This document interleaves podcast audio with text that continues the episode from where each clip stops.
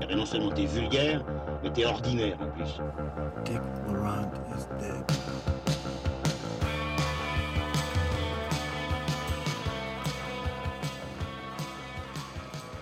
If I say his name, it is Chimino, correct? Chimino. Chimino. Okay.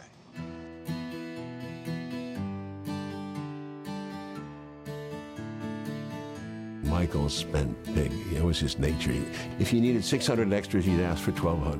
What matters? What I have on the screen, period. The rest, no one gives a fuck about, or I don't give a fuck about it. Everyone talks about uh, his rise and his fall, and I kind of don't want to go into that. I- I'd rather just talk about the work itself rather than talk about the politics of this happening versus that happening. This guy went walking by with me with a clipboard. He said, Hey, you, work in a steel mill? I said, Yeah. He said, Do you hunt deer? I said, Yeah. Can you speak Russian? And I said, Yeah, which I can't. I can't speak Russian. And it does reflect on us. It does show a lot of who we were and where we come from. And now all we can do is show you empty buildings or torn down buildings that used to be. It's a shame that America does, but we do.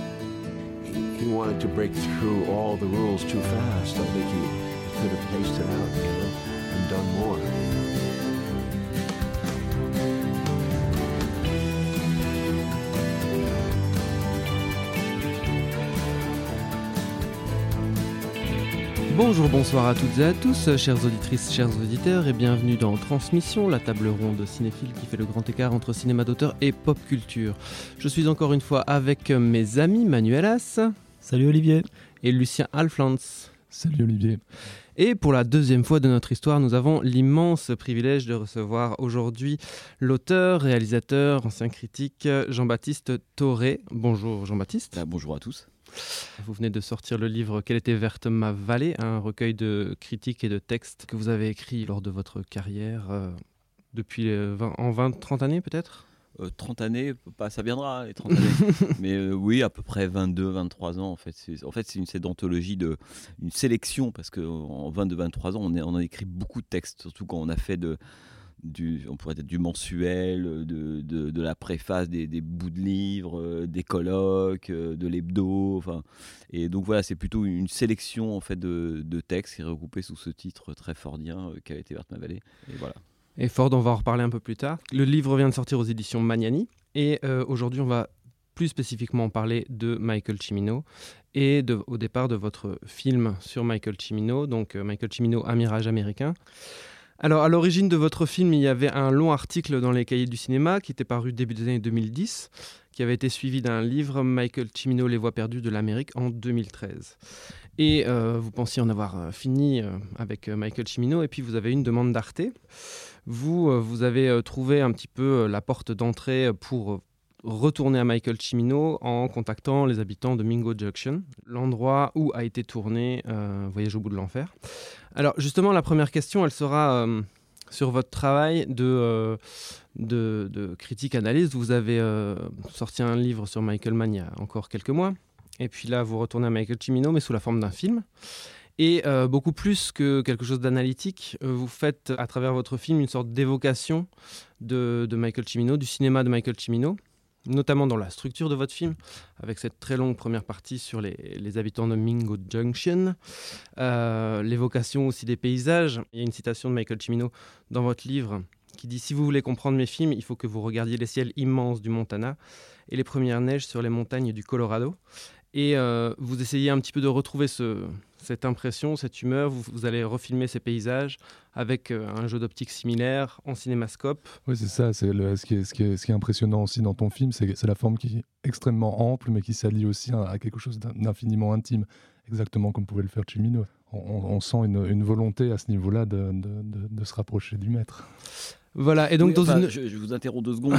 Euh, non, non, parce que, euh, parce que ça, c'est une question euh, intéressante, enfin, dans le sens où euh, je pense que quand on fait un film sur ou à partir ou autour d'un cinéaste, il faut trouver cette espèce de d'équilibre qui est difficile en réalité entre d'un côté euh, l'admiration qu'on peut avoir pour une œuvre et en particulier esthétiquement et le pastiche de cette œuvre-là. Ce, que là, pour, ce qui est pour moi une vraie ligne rouge.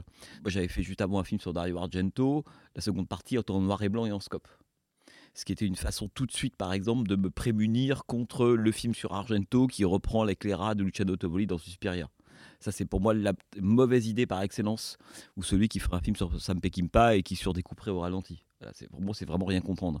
Donc, tout le problème, c'est d'arriver à se dire que, effectivement, on va rentrer par moment dans les pas de, Michael Cimino, hein, de fa- sa façon, etc d'envisager ou les paysages ou les individus ou autres, mais, euh, euh, sans jamais le, le pasticher ou en faire une sorte d'avatar ou à la Michael Cimino.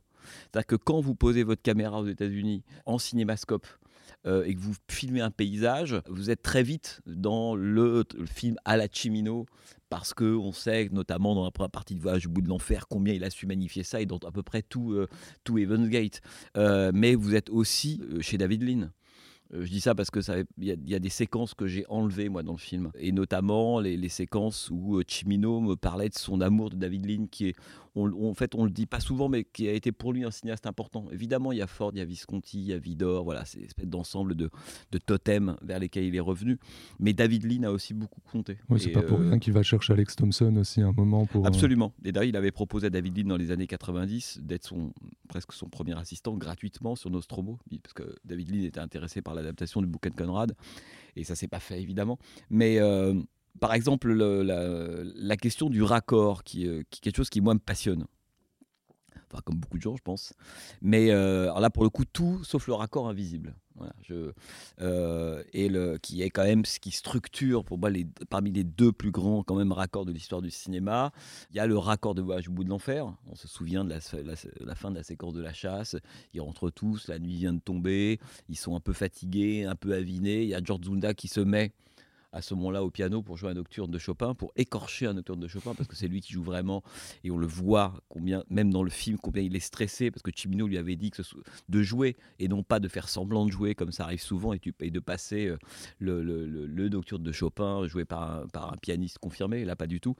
Et euh, on a ce plan où Cimino décide d'isoler les uns après les autres ses visages. Et il les isole même dans le plan avec des, des doubles optiques. Il y a, il y a- il y a Absolument. deux focales, il y a, il y Voilà. a ce jeu-là où vraiment, même quand ils sont réunis dans, dans l'espace, ils sont un peu séparés. Il y a une dimension quasiment mentale dans la oui, scène. Oui, eh ben, c'est ça qui est évidemment génial et, et surtout l'idée qu'on on a le sentiment qu'il est en train de filmer là le- la, la- la dernière fois euh, de, de coprésence, on pourrait dire, de ces gens-là. Mais eux-mêmes ne le savent pas encore. Et pourtant, la façon dont ils se regardent ou pas, ou d'un seul coup Chopin les fait rentrer dans une espèce d'univers mental mélancolique, tous en même moment, fait qu'il y a quelque chose en eux a quand même la préscience que c'est la dernière fois qu'ils vont vivre quelque chose comme ça qui est une idée de génie. Bon. Et, euh, et on passe les- sur les visages les uns après les autres, John Cazale, Walken, Denis Rhodes, tous ces gens-là. Et on se souvient à ce moment-là de la- de l'arrivée des pales d'hélicoptères en fait sur la bande son alors qu'on est toujours dans cette montagne de, Pennsylvanie mais en fait c'est tourné dans l'état de Washington et, euh, et là raccord suivant on est au Vietnam il se réveille alors évidemment, tout ça renforçant l'idée que le Vietnam est un cauchemar, puisqu'on ne fait qu'on s'y réveille. Et donc on se réveille à l'intérieur de quelque chose qui est de l'ordre évidemment du, cauchemar. Et là, on se souvient de la, des, tout débuts de, du séquence, la séquence du Vietnam, l'apparition de De Niro, le lance-flamme, le cochon. Et on rentre dans une espèce de précipité pendant 22-23 minutes qui n'a aucun rapport avec le réel du Vietnam ce qui a été un des grands reproches qui ont été faits à l'époque à, à c'est, euh, et en particulier Oliver Stone. Pour avoir reparlé avec lui, il en reparle un peu dans le film. Oliver Stone n'a toujours pas digéré la représentation des Vietnamiens par Cimino. Et j'ai essayé, moi, plusieurs fois de lui faire valoir l'idée que, euh, mais le réel, il s'en fout de Michael Cimino. Un, il a souvent dit que c'était pas un film sur la guerre. Euh, et deux, dès lors qu'on entre dans le cauchemar de ces pauvres blue-collar américains qui n'en sont jamais sortis, comme les gens de Mingo Junction aujourd'hui, hein, qui sont jamais quasiment jamais sortis de leur état. Ou une fois dans leur vie, ils sont allés, je sais pas moi, peut-être dans le Montana, dans le Nebraska, et c'était le voyage de leur vie. Bah, pour ces gens-là, euh, le Vietnam, ce n'est rien d'autre qu'un endroit, on, une sorte euh, ouais, d'endroit à la fois cauchemardesque, impossible à situer, à comprendre, et c'est donc ce que va filmer pendant 23 minutes Michael Cimino. Bon. Et, euh, donc ce raccord hein, qui fait qu'on passe de l'un à l'autre est génial. Moi j'en ai beaucoup parlé dans le livre, donc dans le film c'était autre chose qui m'intéressait, mais notamment cette, façon dont par cette espèce de raccord impossible, Chimino raconte tellement déjà de ce qu'est la guerre du Vietnam en réalité. Un, endroit que les Américains ne connaissaient même pas parce qu'à l'époque, faut se rappeler, fin des années 60, début des années 70, enfin surtout fin des années 60, pour les Américains, le Vietnam, c'est, on leur apprend, c'est un peu comme l'Ukraine aujourd'hui. Hein. Plein de gens ne savaient même pas situer j'avais même vu un ministre récemment, un ancien ministre, qui était incapable de situer l'Ukraine sur une carte d'Europe. Bon. Donc personne ne sait où est le Vietnam, personne ne comprend l'enjeu. On leur a dit que c'est pour, grosso modo, pour contrer une menace communiste, ça aussi, s'en foutent. Mais par contre, à la fin, si on ne va pas au Vietnam, notre liberté sera entravée. C'est comme ça que c'est compris. Donc c'est quelque chose de totalement abstrait, qui n'a pas de réalité, etc. Et, et Chimino le filme comme ça. Et comme c'est quelque chose, c'est un, c'est le territoire de l'ailleurs, pas au sens où l'ailleurs, on peut s'y rendre de façon continue d'un espace à un autre. De certaine façon, quand je prends la route pour aller euh, vers euh, je sais pas, vers un autre endroit et que je passe par différentes étapes. De cette manière, c'est une façon, prendre la route, c'est aussi comprendre la façon dont deux points se relient. Voilà. Euh, dès lors qu'on on, passe des États-Unis au Vietnam par un raccord qui biffe intégralement, on pourrait dire ce trajet, on biffe donc l'effet même, on pourrait presque dire, euh, de, compréhension, tout simplement. On ne comprend pas le Vietnam, donc on ne peut y aller par un saut mental. Une forme d'épure, puisque c'est il y a vraiment l'idée qu'il a, qu'il a empruntée au script que lui avait proposé euh, où il y avait cette idée de roulette russe et qui réemprunte et qui synthétise totalement cette idée d'attente et de, sûr, de, violence qui surgit. Mais là, pour le coup, c'est une vraie idée de fiction qui, qui va permettre de, de traduire, euh, et moi c'est quelque chose qui m'intéresse beaucoup, qui va traduire la vérité d'une situation. C'est-à-dire que Chimino va tout de suite à ça. la question du réel dont on a débattu hors antenne, euh, voilà. Euh, il s'en fout complètement, Michael Chimino. C'est pas du tout comme tous les grands cinéastes ou auteurs. La question du réel, il n'y croit pas un quart de seconde, etc. Non, le réel, ça se fabrique, non pas en tant qu'on fabrique du réel, mais en tant qu'on fabrique une vérité de ce réel-là. C'est-à-dire que le réel, s'il n'est pas interprété, compris, c'est une substance morte et neutre. C'est-à-dire que c'est quoi le réel? Par contre, produire une vérité, deux, c'est ce qui et Chimino, c'est ce qui l'intéresse, parce que cette question du le, fameux raccord de Voyage au bout de l'enfer, qui fait que on va se retrouver avec trois gros blocs, pas de durée équivalente, mais trois gros blocs suturés de façon euh, plus que visible, ostentatoire, hein, par une espèce de raccord qui est, et c'est pas du tout de se masquer en tant que raccord. Le raccord de Voyage au bout de l'enfer, on ne voit que ça en réalité. Et euh, l'arrivée des donc des pales d'hélicoptères qui sont déjà en Pennsylvanie et on se retrouve violemment au Vietnam. Euh, il va reproduire ça dans Evans Gate avec la, toute fin évidemment de la remise des diplômes d'Harvard première fin de la première partie euh, du film euh, cut et homme vieilli dans un train, le, chapeau baissé, la barbe, il, se relève et c'est le même Christopherson 20 ans plus tard pour moi, c'est des idées de génie, ça. C'est-à-dire que, encore une fois, je suis très attaché à la question du raccord au cinéma. Euh, évidemment, on connaît tous le raccord de 2001, il y en a comme ça beaucoup, mais il y a un raccord qui a beaucoup. Euh, d'ailleurs, on ne pourrait pas se passer l'émission uniquement sur la question des raccords en y pensant là, parce que c'est très très fin, ça implique énormément de choses quoi. Et, euh, et, donc il y a un raccord qui a beaucoup marqué, en fait, qui a presque été fondateur pour Chimino, c'est le raccord de, de Laurence d'Arabie. Hein, je ne sais pas si vous vous souvenez tout de ce moment où euh, Peter O'Toole, évidemment, allume comme ça son, allumette, et puis euh, fondu, et on est sur cette espèce de, sol, de, soleil rougeoyant euh, du, désert. Quoi. Et Peter O'Toole souffle sur l'allumette et apparaît comme ça le soleil truc absolument incroyable. Et Chimino m'en avait parlé de ça. Il m'avait même rejoué en voiture la séquence et on entendait voilà ce moment où combien pour lui c'était un des plus grands moments de l'histoire du cinéma. Je l'ai pas gardé parce que pour moi c'est quelque chose qui concerne les cinéphiles. Ça fait partie de tous ces choix que j'ai faits, c'est que dès qu'on se mettait à parler du cinéma pour le cinéma, je l'ai ôté du montage. Parce que le premier montage du film faisait trois heures. Et que je voulais pas faire un film aussi long. Et je me suis dit, tout ce qui d'un seul coup ne, t'intéresse plus que les cinéphiles, moi ça m'intéresse pas, et donc on va le dégager. Il faut que Chimino devienne quelqu'un qui a une vision, un rapport à l'Amérique dont tout le monde peut faire l'usage. Et ça, pour moi, c'était absolument capital. Il fallait que je sorte, enfin que je sorte totalement. Là, ce que je viens, tout ce que je viens de vous dire sur, euh, par exemple, la, question, euh, euh, de, le raccord, etc., etc., en fait, pour des gens lambda, et c'est pas péjoratif dans ma bouche, ça n'a aucun sens. Tu le traduis justement assez, de manière assez, assez subtile, je trouve, dans, dans, la première partie, avec ce, moment assez poignant où tu as un des des, ouvriers qui raconte pourquoi ce film le, bouleverse toujours. Et, je pense ça traduit aussi, sans que tu, toi tu le soulignes, quelque chose qui devait être déjà dans la jeunesse du film, le fait que John Cazale joue dans le film, et qu'il y, a cette question d'un film déjà qui est hanté par un fantôme. quoi. Et, donc, et que, que, eux le voient à une autre échelle et que toi tu le vois en tant que cinéphile, tu le vois d'une autre manière, mais c'est quelque chose que lui, lui te restitue avec sa vérité et qui est une, qui est en fait aussi une des grandes forces du film, je pense. Bien sûr. Non, mais moi, ce moment où, euh, en fait, c'est Jim, hein, Jim, Jim Freiling, qui est un des, euh, un des habitants, euh, donc de ex-ouvrier de, la sidérurgie dans, à Mingo Junction, donc dans l'Ohio. Et. Mais effectivement, donc encore une fois, ces gens-là ne sont pas des cinéphiles. Parce que si le cinéphile, en fait, ne parle qu'au cinéphile avec sa langue à lui et ses références à lui, le cinéma perd toute sa puissance. Ça devient un petit truc euh, entre des gens qui reconnaissent des codes, qui, peuvent se balancer des titres de films, des séquences, etc. Mais en fait, tout ça, c'est pas grand-chose. Là où le cinéma est grand, c'est d'un seul coup quand il apprend à des gens à vivre, à comprendre des choses, à comprendre le monde, à comprendre eux-mêmes, les rapports entre les hommes et les femmes, les rapports avec une petite copine, etc. etc. Euh, on parlait en antenne de la maman et la putain. Je pense qu'il y a plein de gens qui ont appris euh, à draguer ou à discuter en voyant la maman et la putain. Moi, j'ai appris tout de l'Amérique en voyant les films américains, avant même de lire des livres et avant même d'aller là-bas. Bon, ça c'est l'intérêt du cinéma. Si l'intérêt du cinéma, c'est effectivement de dire comment il a tourné ça, c'était un travelling machin, il s'est inspiré d'un tel, ça c'est l'écume. Enfin, honnêtement, en vieillissant, on se rend compte que c'est pas important, c'est un truc de geek. Oui, alors quand on a 20, 22 ans, on adore ça. Au bout d'un moment, on se dit, bah, attends, le cinéma, s'il est grand, c'est pas pour cette raison-là.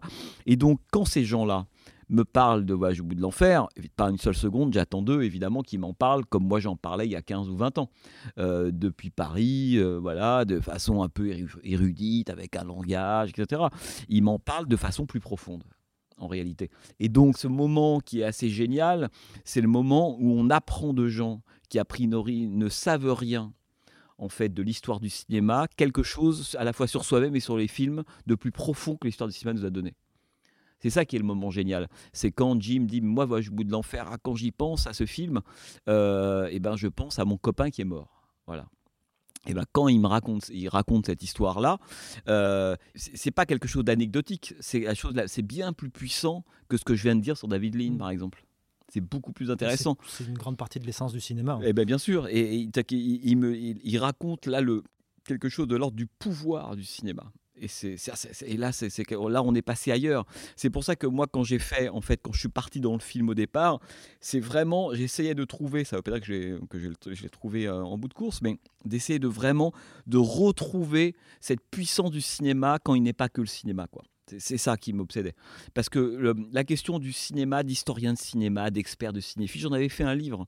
Donc pour moi, c'était déjà réglé ça. J'allais pas remettre les couverts en essayant d'expliquer euh, de façon comme ça un peu érudite, un peu intello, ce qu'était le cinéma de Chimino. C'est peut-être très bien de le faire ou pas bien. En tout cas, ça existait. Moi, faire un film, ça n'a rien à voir. Je veux dire, c'est le euh, enfin, je dirais même c'est presque ça à l'origine le, point de départ.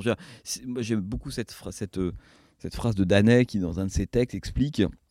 C'est quelque chose qui m'a toujours beaucoup servi en tant que critique, historien, on appelle ça comme on veut, et euh, qui disait mais quand on est devant un film, il faut toujours se poser la question de savoir si ce film-là pourrait être autre chose qu'un film. Est-ce que ça pourrait être un, tract? Est-ce que ça pourrait être une pub? Un flyer, un livret d'opéra, etc., etc., Et si à cette question vous répondez oui, c'est que c'est pas un film. Voilà.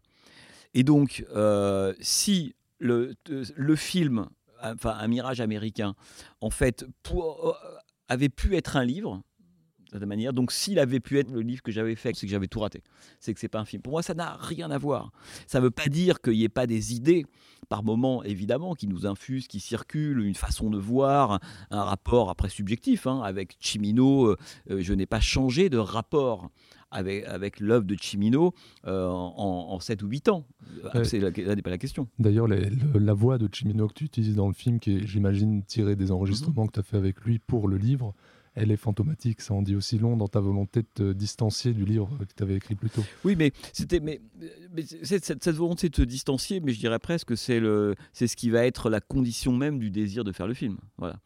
Moi, je ne sais pas ce que c'est qu'adapter un livre à l'écran. Euh, et euh, après. Euh, c'est compliqué parce que à l'origine de ce projet, il y a la possibilité de faire donc un documentaire pour la télé. Moi, j'ai envie d'en faire un film pour le cinéma. On va essayer de trouver un juste milieu avec à la fois une version courte qui a été assemblée pour la télé. Et, mais c'est évidemment moi le, film qui m'intéresse plutôt. Pour la télévision, on peut filmer un livre parce que une image de télévision, c'est pas un plan de cinéma. Ça n'a rien à voir. Et, euh, moi, je l'ai appris, je, le savais un tout petit peu déjà, mais là, j'ai vu combien est-ce que euh, je vous donner un exemple tout bête. le, film là fait 2h11. Euh, bon, peu importe. Il y a eu des versions de 2h19, un peu moins de 2h30, etc. Et euh, quand j'ai dû faire donc le documentaire pour Arte, donc il a, ça, au début c'est assez à tout bête. On prend des bouts de séquences, on réassemble. Il y a des exigences de la chaîne, donc voilà, ça devient peu à peu le film devient un objet de télévision. Voilà. Et, et moi j'ai encore la, naïveté de me dire est-ce qu'on peut encore à la télé, dans le cas d'un doc télé, conserver des images de cinéma?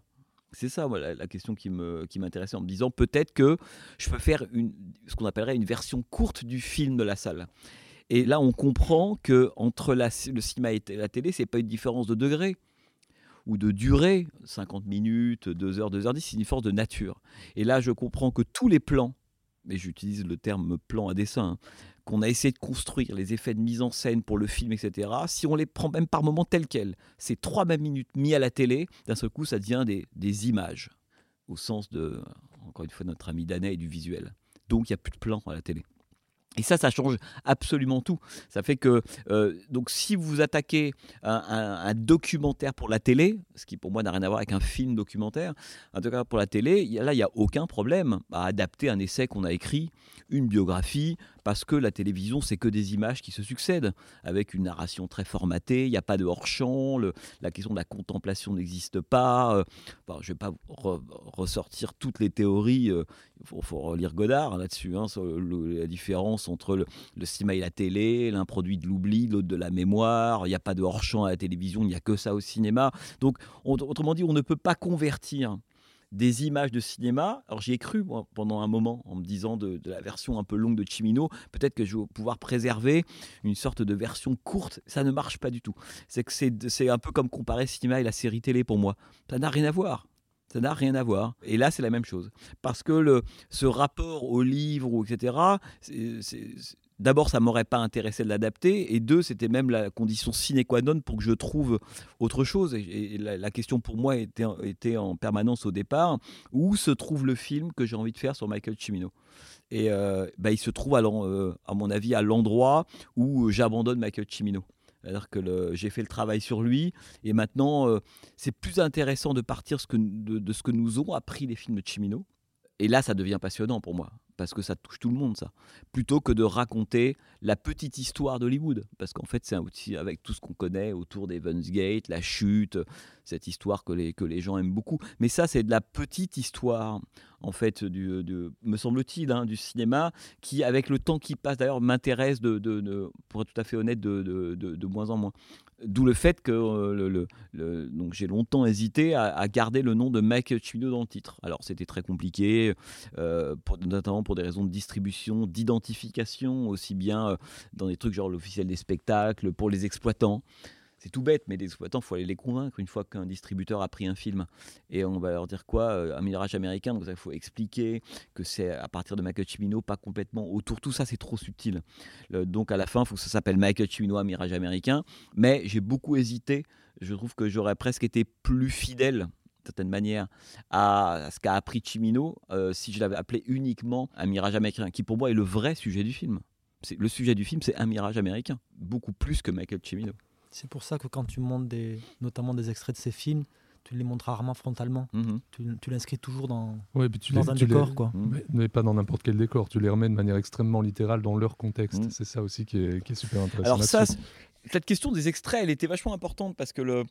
Alors, a priori, a priori, je déteste les extraits plein pot dans les films ça, ça me, j'ai l'impression que ça, y a, que d'un seul coup, il y a quelque, ça, il y a une sorte de corps étranger qui arrive. Euh, je sais pas, on est en train de faire un film sur euh, Coppola ou l'Amérique de Coppola, puis au milieu de votre film à vous, un extrait d'Apocalypse Now. Qu'est-ce que ça veut dire? D'abord, l'extrait écrase tout.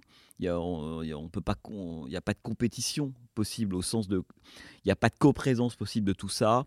Pour moi, c'est une façon de sortir du film. En vrai, je, bref, je n'aime pas du tout l'utilisation des extraits plein pot dans les films documentaires ou, euh, et je dirais presque dans les films en général. Voilà.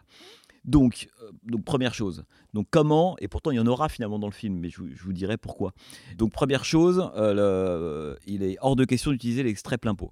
Deuxième chose, il faut quand même qu'il y ait des extraits parce qu'à un moment, cette matière des films de Chimino, je ne peux pas faire uniquement appel, là pour le coup que ça sera un peu excluant, en disant non, finalement, ne, ne, saisiront parfois du film que, le, enfin, peut-être son essence, que les gens qui ont déjà très bien les films de Chimino en tête. Voilà, erreur, autre erreur possible, c'est ça. C'est de tout rejeter hors champ, etc. Donc il faut qu'il y ait des, euh, des, extraits, qu'il y ait des images ou autres. Et là, moi, je pars de l'idée toute bête, que, qui est que le cinéma de Chimino, il est venu des paysages et des espaces eux-mêmes. Voilà. Euh, Chimino n'a pas écrit de façon abstraite ses films dans son coin en se disant on, peut, on pourra ensuite les filmer n'importe où. C'est toujours la découverte d'endroits, d'états, de montagnes, etc., etc. Comme il le dit lui-même, il a cherché son monument de vallée. Bon, c'est pas rien d'entendre une phrase comme ça. Il n'a pas cherché un endroit sympa ou un endroit touristique, il a cherché son monument de vallée. C'est pas pour rien aussi que le... j'aurais voulu que sa carrière se termine sur le plan, qui n'est pas, qui est pas l'espèce de petit épilogue à la fin de Sunshine, ah. qu'elle se termine sur le plan qui, qui, dit tout de ça. En fait. Bien sûr, bien sûr, bien sûr. Et qu'est-ce qui reste à la fin? Mais il reste, il reste que ça en fait, il reste les montagnes. Eh oui. C'est un des plus beaux plans de, de, sa filmo, hein, je pense. Oui, oui, c'est vrai, mais, mais, mais le alors, c'est compliqué parce que ce rapport au paysage, d'abord, c'est un rapport américain. Euh, c'est cette idée que finalement, tout ce qui l'intéresse, à un moment donné, se résume dans une espèce de rapport mystique à un paysage, à la fois la vérité de ce paysage-là, de la lumière, des gens qui y habitent ou autre. Voilà, ce mirage, il, est quand même obsédé par le fait d'aller trouver à un moment donné une sorte, si ça existe, et ça n'existe pas, d'une sorte d'Amérique originelle qui aurait survécu quelque part, donc son monument de vallée à lui. Quoi. Bon. Et donc la question de l'espace, elle est absolument capitale. Et donc je me suis dit, euh, une phrase toute bête qui m'a donné la clé pour la façon dont j'allais utiliser l'extrait, qui est le cinéma de Michael Cimino, en fait, il sort littéralement des espaces américains. Voilà. Euh, de la même manière qu'une grande partie de l'histoire, de la culture et de la psyché américaine, on la comprend quand on parcourt ces espaces. Moi, je suis un vrai baudrillardien là-dessus. Hein, voilà. On comprend rien à l'Amérique si on ne prend pas la route. Bon. Et c'est pas en étant huit jours à New York, à Las Vegas ou à Miami qu'on a compris quelque chose de l'Amérique. On a vu une petite partie de l'Amérique. Et d'ailleurs, ce que me propose Michael Cimino, c'est un vrai geste américain. Dire, pourtant, lui élevé à New York, ensuite à Hollywood, il n'a jamais perdu cette espèce de conscience que, euh, en fait, découvrir l'Amérique, son peuple et, euh, et, en fait faire du cinéma pour lui, c'est d'abord prendre la route, avant même de savoir qu'on va poser sa caméra. Et toute son histoire de voyage au bout de l'enfer, c'est d'abord prendre la route, trouver un endroit, aller rencontrer des gens. Oui, et en plus, dans le cas de Voyage au bout de l'enfer, le scénario va s'écrire en parallèle des repérages que Chimino effectue lui-même. Ça vient aussi de, de, de, sa cinéphilie à lui aussi. Hein, oui, oui, mais parce que parce que il a vu des, les films américains euh, et qui sait ça, c'est-à-dire que le il sait que pour comprendre l'Amérique, il faut prendre la route, quoi. C'est tout. Il y a pas à tout point de vue. Mais quand je dis prendre la route, c'est parce que, alors ça serait une autre discussion, mais que le rapport de la de l'espace ou de la route pour les Américains est incomparable avec celui qu'on a nous, enfin nous avec les Européens. Hein. J'aime toujours citer cette phrase de, de Baudrillard dans Amérique, qui est quand même un des, très très grands livres hein, euh, sur cette question-là, qui dit, euh, euh, je ne sais plus, au milieu du livre, il ne faut pas du tout, il faut, il ne faut pas confondre la, la dimension pittoresque de la campagne européenne avec la puissance métaphysique de l'espace américain quand on, a, a compris ça intimement, parce que moi je connais des gens aux États-Unis, tout le monde a fait l'expérience au, bord du Grand Canyon d'avoir un couple de touristes français ou belges, hein, qui, et puis entendre la, la, femme ou, le monsieur avec son caméscope en train de dire c'est les gorges du Verdon en plus grand. Bon. il y a des gens qui ne comprendront jamais ça. Mais quand on comprend la dimension métaphysique et donc existentielle de l'espace américain, on, comprend tout ça. Donc tout ça pour dire que quand je me suis dit Michael Cimino sort de l'espace américain, autrement dit, avant les films de Michael Cimino, ou plutôt, comme, comme, dit, comme dirait l'autre, la toile de fond du cinéma de Michael Cimino, c'est pas le cinéma. Voilà. C'est l'Amérique. C'est une certaine idée de l'Amérique. C'est un mirage de l'Amérique. Et là, ça devient passionnant. Euh, c'est pour ça que c'est toujours compliqué quand on parle euh, parfois de cinéastes dont qu'on appellerait les cinéastes plus, euh, plus maniéristes ou, pardon, voire postmodernes. Tous ces cinéastes dont, on considère que leur toile de fond, c'est le cinéma lui-même. Donc c'est tout de suite un peu, un peu rapidement étroit. Si l'horizon du cinéma, c'est le cinéma lui-même, franchement, quand on a 20 ans, oui, c'est très, très marrant d'aller comprendre, je sais pas, euh, c'est quoi la toupie à la fin d'Inception, quoi. Moi, je m'en fous de savoir euh, pourquoi la toupie tourne, dans quel sens et pourquoi elle s'arrête pas, etc. Ça, c'est vraiment un truc de, un peu d'ado, quoi, mais au sens péjoratif du terme. Alors que Chimino, euh, lui, et, pour avoir passé du temps avec lui, et, évidemment qu'il avait quelques totems et très peu, non pas, mais pas en tant que cinéphile. Donc euh, c'est pas euh, Ford ou Vidor, c'est qu'il avait, il avait compris que ces gens-là étaient d'une certaine manière les porte-voix ou les relais hein, d'un espèce de rapport à l'Amérique. Et c'est ça qu'il a. Le sujet de Chimino n'a jamais été le cinéma. Il aurait très bien pu être écrivain. À la fin, il s'est mis à essayer d'écrire des romans. Il aurait pu être, son père était éditeur de partitions de musique. Il aurait pu devenir musicien. Il, il avait un, goût, une sorte d'érudition extrêmement diverse et vaste. C'était pas, c'est pas, c'était pas, c'est pas Spielberg, c'est pas Joe Dante. Et j'adore Joe Dante. Hein. là n'est pas la question. Mais on voit que ce sont des gens, euh, voire Scorsese, qui ont un, rapport euh, quasi compulsif et comme moi j'ai pu l'avoir même par moments, presque pathologique à la, à la cinéphilie, aux films qu'on a vus, etc., etc.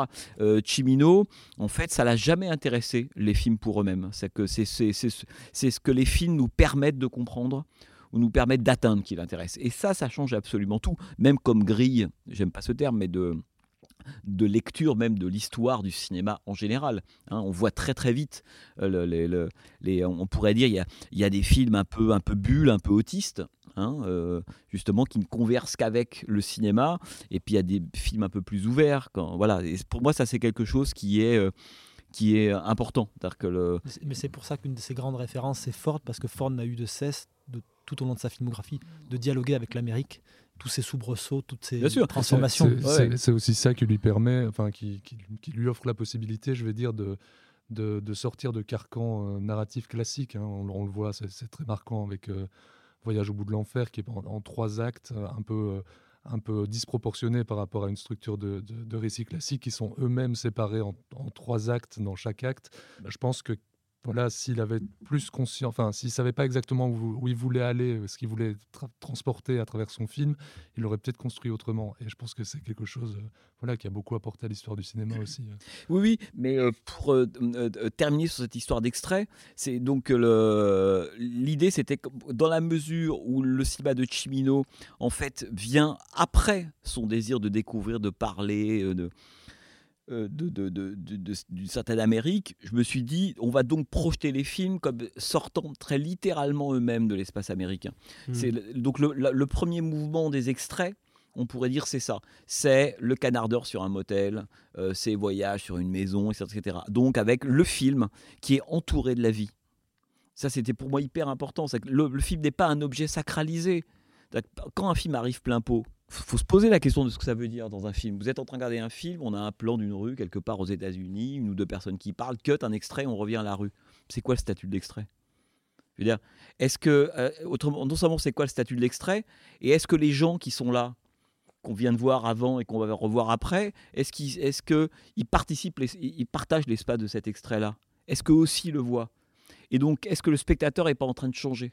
Autrement dit, le plan, si nous on est en train de se filmer là, euh, euh, suppose un spectateur qui est assis dans la salle, plan suivant, extrait plein pot, est-ce que c'est le même?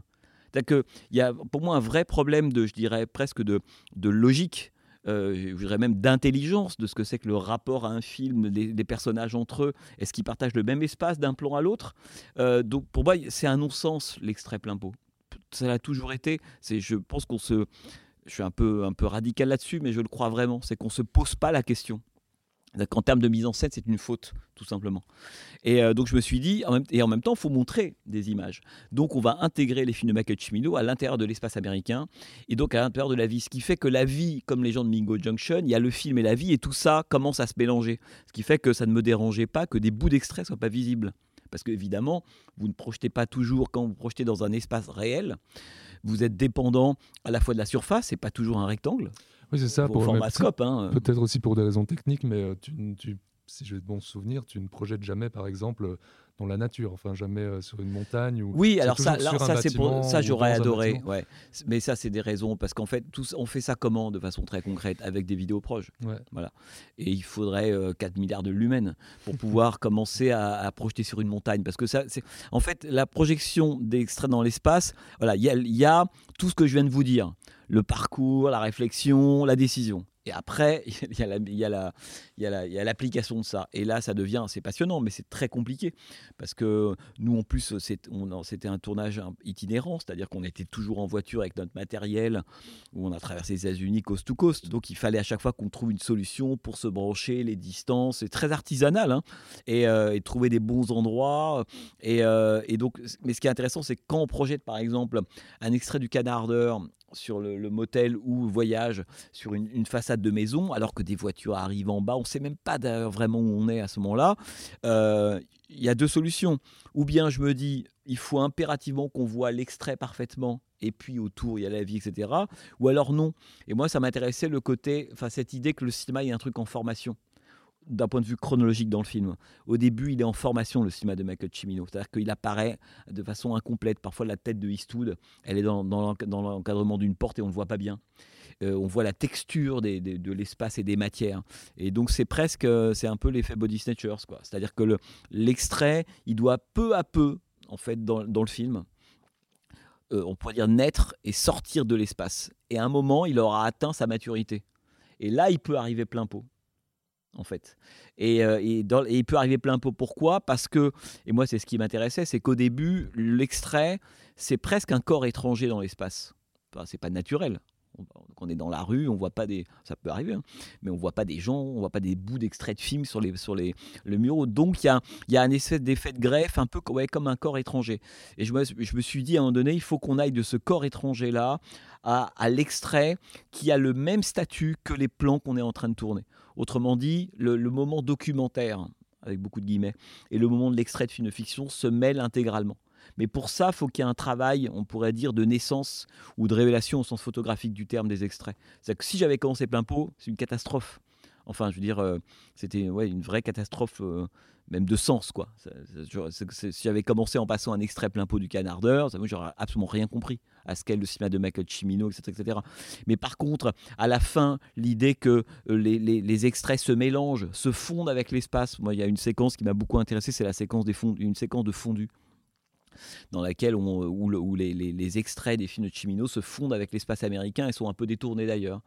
Euh, pourquoi? Parce que l'espace américain et les films de, Chimino se, se, confondent. Et c'est là pour moi la puissance du cinéma américain, c'est quand le, dire le cinéma, c'est dire l'Amérique, et vice-versa. Pour c'est la grande puissance du cinéma américain. Et donc, il fallait qu'on arrive à cette espèce de mélange-là, euh, jusqu'à des moments d'ailleurs où euh, les, plans des films de Michael Cimino sont presque utilisés comme des plans que j'aurais pu toute proportion gardée bien sûr, tourner du point de vue du sens du film.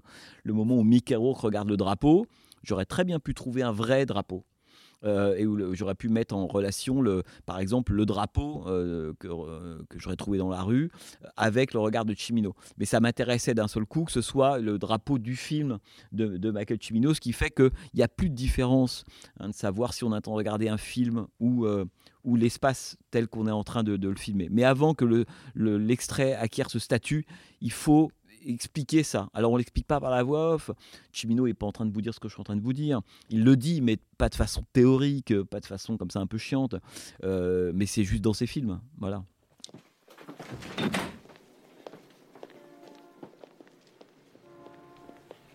This is not the Bronx or Brooklyn. It's not even New York. It's Chinatown plate. It can be very easy or it can be very hard. Well, why don't you make it easy?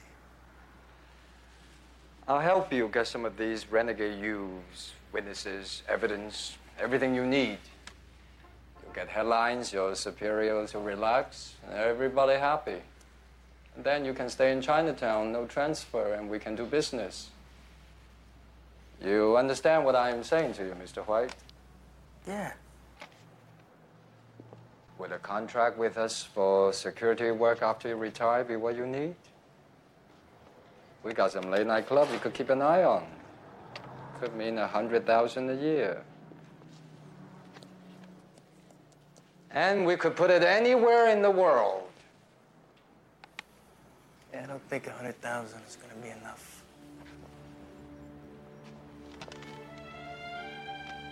Okay. How much then? I'll take the same amount that you're gonna make off your next 50 keys of heroin.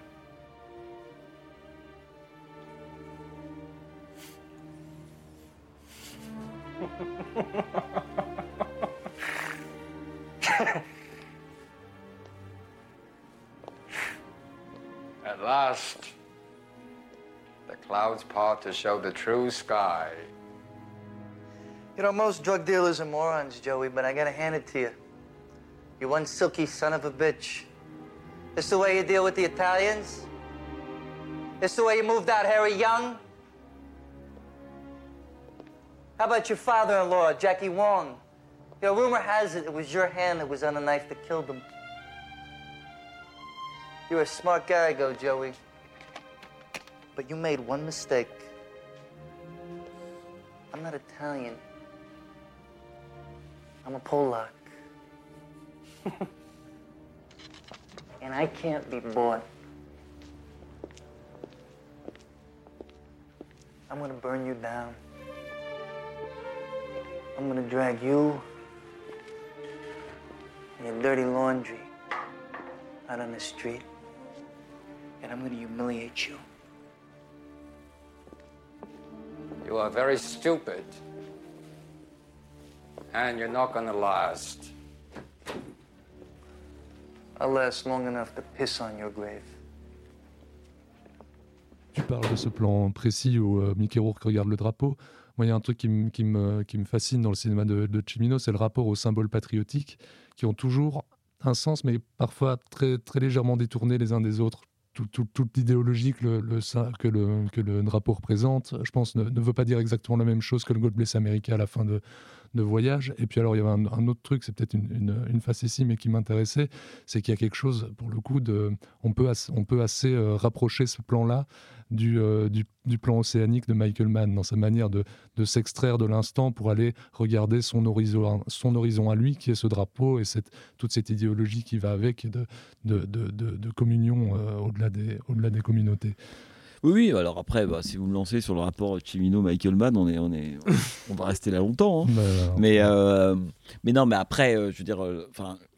Il se trouve que là, d'un point de vue très personnel, c'est-à-dire que pour le hasard du calendrier, font que voilà, le, le bouquin que j'ai écrit sur Mann sort euh, à peu, à peu près au même moment que Chimino. Et que tu leur Euh, donnes deux sous-titres euh, qui, qui se rapprochent. mirage. Tu fais, Voilà. tu fais un parallèle quand Mais même. c'est pas du tout les mêmes mirages. Mais Non, en tout cas, Ouais. euh, c'est une question que je me suis posée parce que le titre du bouquin sur Michael Mann existe depuis longtemps, celui sur Chimino existe depuis moins longtemps. Voilà. Mais le- la coïncidence a fait qu'on se retrouvait avec un livre et un film qui avaient comme titre ou sous-titre le mot mirage.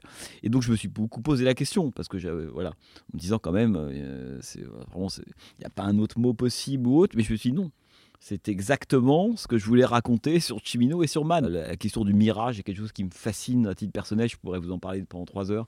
Mais je trouve que c'est vraiment quelque chose de, fascinant, cette espèce de rapport à une réalité qu'on croit voir exister, qui fait qu'on agit et qui en même temps s'évanouit, n'existe pas. Euh, je crois beaucoup à ça. Je pense que quand, je veux dire, euh, de, façon un peu plus profonde, on est, le, mirage est ce qui nous définit. On est des mirages de nous-mêmes, on court après des mirages, on croit que c'est easy, ça disparaît. Tout ça renvoyant à des choses liées à, comme ça à l'illusion, à l'absence, etc. Mais je crois que le, mirage est vraiment, oh, c'est plus qu'un mot. Je pense que c'est une clé ou un concept euh, à la fois pour voir les films et, notre rapport au monde en général que je trouve extrêmement, euh, en cas de pour moi, hein, euh, que je trouve productif. euh, hyper consistant, voilà, c'est ça que je veux dire.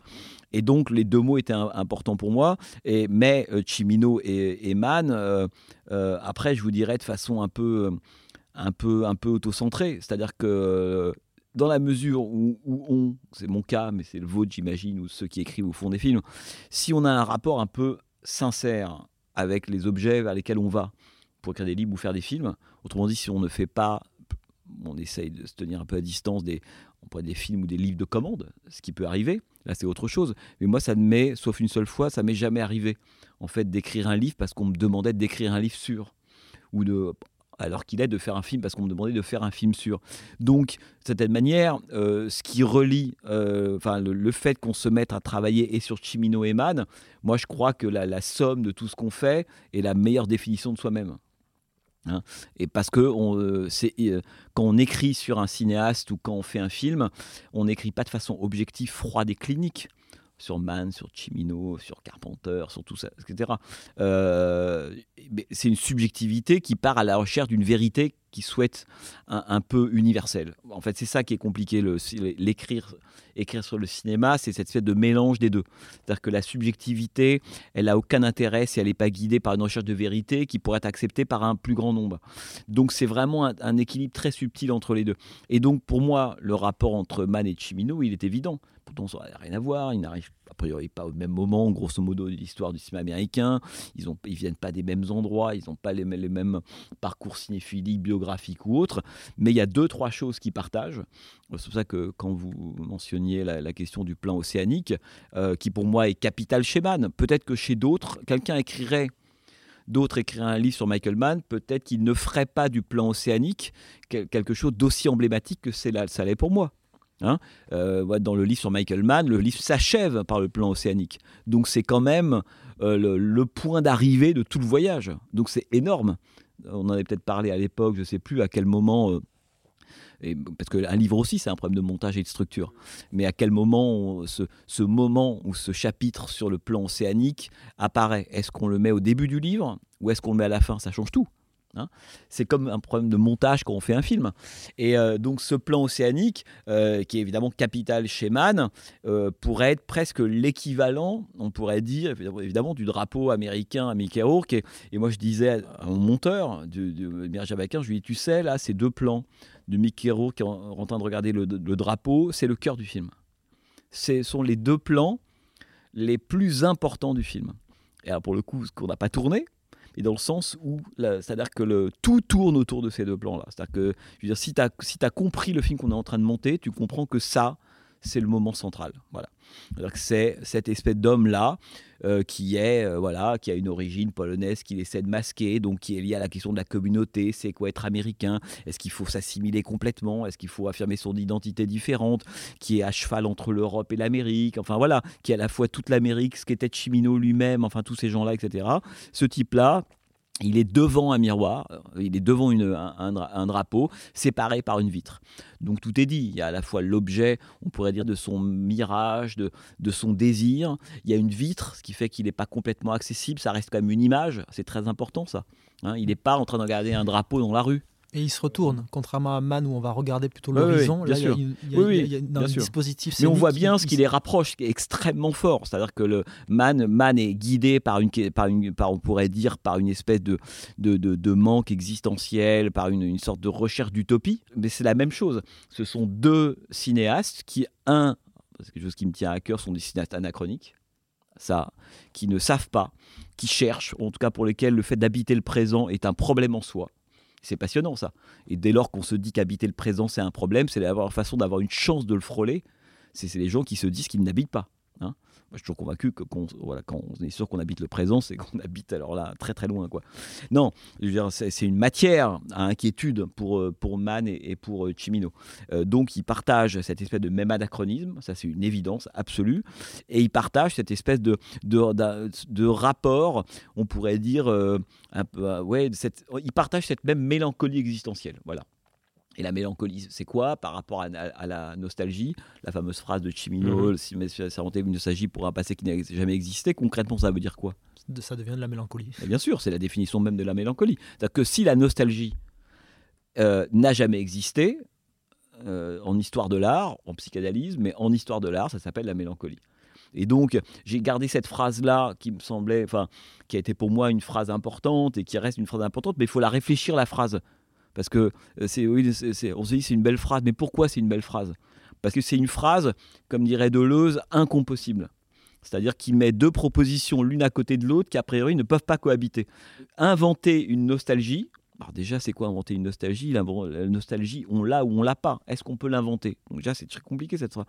Pour un passé, alors ça a priori oui, parce que la nostalgie renvoie à quelque chose qui a eu lieu, qui n'a jamais existé. La double peine, on se dit, mais c'est quoi ce passé qui n'a jamais existé dont je suis nostalgique? Ça s'appelle la mélancolie. C'est-à-dire que c'est une espèce de, de, on pourrait presque dire, de regret d'un objet dont on sait qu'il est irrémédiablement et qu'il a toujours été perdu. C'est pour ça que le mélancolique a une puissance sur le nostalgique qui est colossale. Le nostalgique, en fait, il est un peu étriqué. Enfin, je dis ça. Euh, et ce qui, ce qui donne toute la modernité, justement, au, cinéma de Chimino et qui l'empêche de devenir passéiste ou réactionnaire, quoi. Oui, mais après, bon, après ça c'est des discussions, c'est très dans l'air du temps, le côté passéiste. Je pense que... Non, mais c'est quelque chose qui lui a été déjà reproché. Bien sûr, bien sûr, bien sûr. Je, je, je connais pas d'artiste qui soit pas réactionnaire. Il faut être réactionnaire. Ça veut dire quoi être réactionnaire? Soit on l'entend dans, comme dans l'ère du temps de la novlangue euh, d'aujourd'hui, euh, réactionnaire, ça, en gros ça veut dire conservateur, passéiste ou autre. Non, réactionnaire, c'est être en réaction contre. Et je pense qu'un artiste, s'il n'est pas réactionnaire, autrement dit, s'il n'est pas en réaction contre le, présent ou le contemporain, c'est pas un artiste. Ford était un réactionnaire. Chimino, Michael Mann, Sam Peckinpah, mais même Visconti, Pasolini, tous ces grands sont des réactionnaires. C'est très noble. Je veux dire, s'il n'y a pas de réaction, il n'y a, pas de, a pas de rage, il n'y a pas d'envie de sortir, etc. Euh, quelqu'un qui me dit je ne suis pas un réactionnaire, je dis, bah, à ce moment-là, tu es content du présent? Et on ne peut pas être artiste et content du présent. Dire, ce qui met en mouvement quand on est artiste ou philosophe ou un, télé, un télo ou n'importe quoi, c'est qu'on est enragé contre le présent. Moi, j'aime beaucoup le terme de rage plus que le terme de, de, on pourrait dire, de, colère, etc. Non, là, euh, bah, on, parlait, on, parlait, de Pasolini, il a, fait ce film et ce livre s'appelle La Rabia, hein, qui se définissait comme un enragé perpétuel. Et je pense que c'est une manière d'être au monde que je trouve extrêmement saine. Euh, dans, un air du temps, aujourd'hui, où c'est plus compliqué, on a le sentiment que l'adhésion au présent et au contemporain est la preuve qu'on n'est pas nostalgique, on voit les, les, torsions euh, dingue auquel on arrive. Hein, alors que le, contentement du contemporain, c'est tout sous une démarche que je trouve, on pourrait dire, intelligente de réaction, de, contestation. Hein. On doit être réactionnaire. Donc ce sont des, tout ça, ce sont des cinéastes qui sont, euh, euh, qui sont globalement réactionnaires, dans le sens où ils sont en réaction contre un, contre un contemporain, contre un présent dont ils essaient de voir, de prévenir la catastrophe vers laquelle elle nous mène. Georges Didier Huberman avait écrit un bouquin hyper intéressant là-dessus qui s'appelait Sentir le grisou. Et euh, c'est ça, sentir le grisou. Les grands cinéastes, ils sentent le grisou. Et le grisou, c'est euh, euh, les temps qui viennent. Donc la question du présent, elle est vraiment ridicule. Enfin, pas votre question, hein, c'est pas du tout ce que je veux dire, mais euh, se dire est-ce que le cinéaste, le présent, le futur, évidemment qu'on on est tous anachroniques, on est tous toujours en retard, et que certains, des gens qui font des films ou écrivent des livres, etc., parfois sentent le grisou. C'est rare et c'est extrêmement précieux. Et je pense que c'est vraiment ce qui animait, d'une certaine manière, Eman et, euh, et euh, Chimino. Donc, pour terminer sur cette histoire du drapeau, euh, le, drapeau que regarde Mickey Rourke, c'est une espèce d'incarnation, représentée par le drapeau américain, de ce qu'est le mirage, évidemment, le fameux mirage américain que Chimino tente d'atteindre. Mais le, le, mirage veut quand même bien dire ce que c'est. mais alors, une fois qu'on a dit ça, si on réfléchit deux secondes, on se dit, ok, donc le mirage, n'existe pas. Bon, d'accord. Analyse un peu courte, tout de suite, le mirage n'existe pas. Mais le plus intéressant là-dedans, c'est pas le fait que le mirage existe ou pas. La question que pose Michael Cimino, tous ses films, euh, c'est pas de savoir si le, drapeau américain tel que le fantasme Mickey Rourke existe. Ça, on peut écrire ça, c'est c'est pas très intéressant. Ce qui est intéressant, c'est de se dire qu'est-ce que va mettre en œuvre le personnage, les peuples, la communauté, etc., etc., euh, d'une certaine manière, pour aller tenter d'accomplir ce mirage ou le chercher. C'est le geste qui fait qu'on va vers le mirage qui est important. Qu'il existe ou pas, à la fin, on s'en fout, puisque c'est ce qui guide le voyage. Si vous faites aux États-Unis un voyage en allant chercher, euh, je sais pas, votre Eldorado à vous, votre Shangri-La pour les fans de Frank Capra. Euh, vous allez faire 20, 30, 40 000 miles, etc. sur le territoire américain, mais toute l'aventure, c'est ça qu'à la fin, il n'y ait pas d'Oasis ou il n'y ait pas de. On en revient au dernier plan de, de Sunchaser. Exactement. C'est que à la fin, d'une certaine manière, le, la résolution du mirage existe ou pas marque tout de suite la fin de l'aventure. Donc c'est ce qui est intéressant, et je pense que c'est tout l'intérêt des films de Michael Cimino, c'est la façon dont ils sont allés vers le, fantasme, la désillusion, ou dans le cas de Mickey Rourke, vers la pathologie parce que le Mickey Rourke est un personnage qui lui a, on pourrait dire a un usage pathologique de son propre fantasme d'Amérique. Voilà. Fuck you. What did you say? I said, fuck you. I'm tired of all this Chinese this, Chinese that. You people, you think gambling, extortion, corruption are kosher? Because it's a thousand years old? Well, all this thousand year old stuff, it's a lot of shit to me. This is America you're living in, and it's 200 years old, so you better get your clocks fixed. You're not special, and you're not beyond the law any more than the Puerto Ricans or the Polacks. So we're all gonna obey the law the way it says. So start doing something about it and fast. You're all gonna suffer. Mais justement, est-ce qu'il n'y a pas un portrait dans, dans, dans, le personnage de Mickey Rourke, un portrait en creux de Chimino et de sa remise en question, je pense, du, traumatisme de la, réception de la porte du paradis. Et qui a vraiment. Parce que c'est un des personnages les plus antipathiques, entre guillemets, presque de, sa filmographie, qui, est, qui par son par son obsession, en fait, n'entraîne que de, quasiment de la désolation autour. Il y, a, quelque chose de pathologique et dont le personnage se rend compte, mais n'arrive pas à, aller contre, en fait. Oui, bien sûr. Mais d'ailleurs, c'est un peu ce que raconte Oliver Stone, hein, lorsqu'il explique que finalement, euh, alors qu'il coécrit, au début c'est plutôt Stone qui écrit, le script de la Dragon. Et euh, voilà, et puis peu à peu, au contact de différents personnages, dont le fameux Stanley White, etc. Mais que Chimino et, transforme de plus en plus le personnage de, de Stanley White, qui s'appelait Stanley Bowers dans, dans, le roman euh, original, euh, à, sa propre image, hein, d'une certaine manière. Et, et, je pense que Mickey Rourke est de très loin le personnage le plus autobiographique de, Michael Cimino. que Chimino, il a toujours été, en plus, on voit dans la structure de ses personnages. Quand on regarde le canardeur, le Canardeur, c'est un film quand même capital, puisque c'est a priori, ce qui n'est pas toujours le cas de tous les cinéastes, mais c'est la base, c'est-à-dire que c'est la matrice. C'est ce qui va, tout ce qui va développer par la suite Michael Cimino est dans le Canardeur. Et le Canardeur, ça nous raconte quoi? Ça nous raconte l'histoire d'un couple impossible. Je vais, je vais court. Euh, en renvoyant les auditeurs au film, il faut l'avoir vu. Bon, euh, voilà, un couple impossible entre Eastwood et Jeff Bridges. Eastwood qui est déjà un type plutôt installé à l'époque, Jeff Bridges qui commence, entre un vieux et un jeune, entre un type qui a le futur devant lui, qui croit l'avoir, et puis celui qui n'a plus qu'un passé derrière lui. Voilà. Le film est extraordinaire d'un point de vue existentiel. Le genre, c'est oui, c'est bon, mais d'un point de vue existentiel, c'est un film prodigieux, Le Canardeur, et euh, avec deux trois moments clés évidemment, et puis ce, et, cette espèce de moment où euh, que moi j'adore, hein, lorsque le, Jeff Bridges propose à Clint Eastwood, après un coup plutôt réussi, si on faisait équipe tous les deux, ça serait formidable, etc. Et l'autre, d'un seul coup, euh, voilà, prend un air un peu, un peu plus grave, une de voile un peu sombre le recours et dit tu, as, tu, tu arrives dix ans trop tard. Voilà, bon, ça, un, cinéaste qui, qui dès son premier film, fait dire à Eastwood ça aux plus jeunes euh, est, prodigieux. Et je pense que l'anachronie, ce sentiment de retard et d'avance sur lequel se termine le film via la, parole elle-même de Chimino, une partie de moi à 20 ans d'avance, une partie de moi à 20 ans de retard, c'est comme ça. Bon. Et le clacanardeur, c'est déjà alors que moi, les enregistrements que je fais avec Chimino, ça a lieu en 2010-2011. Hein. Quand il me dit ça, il me dit quelque chose que je sais déjà si j'ai vu le canardeur. En réalité, moi, je crois toujours que la parole du cinéaste est dans les films.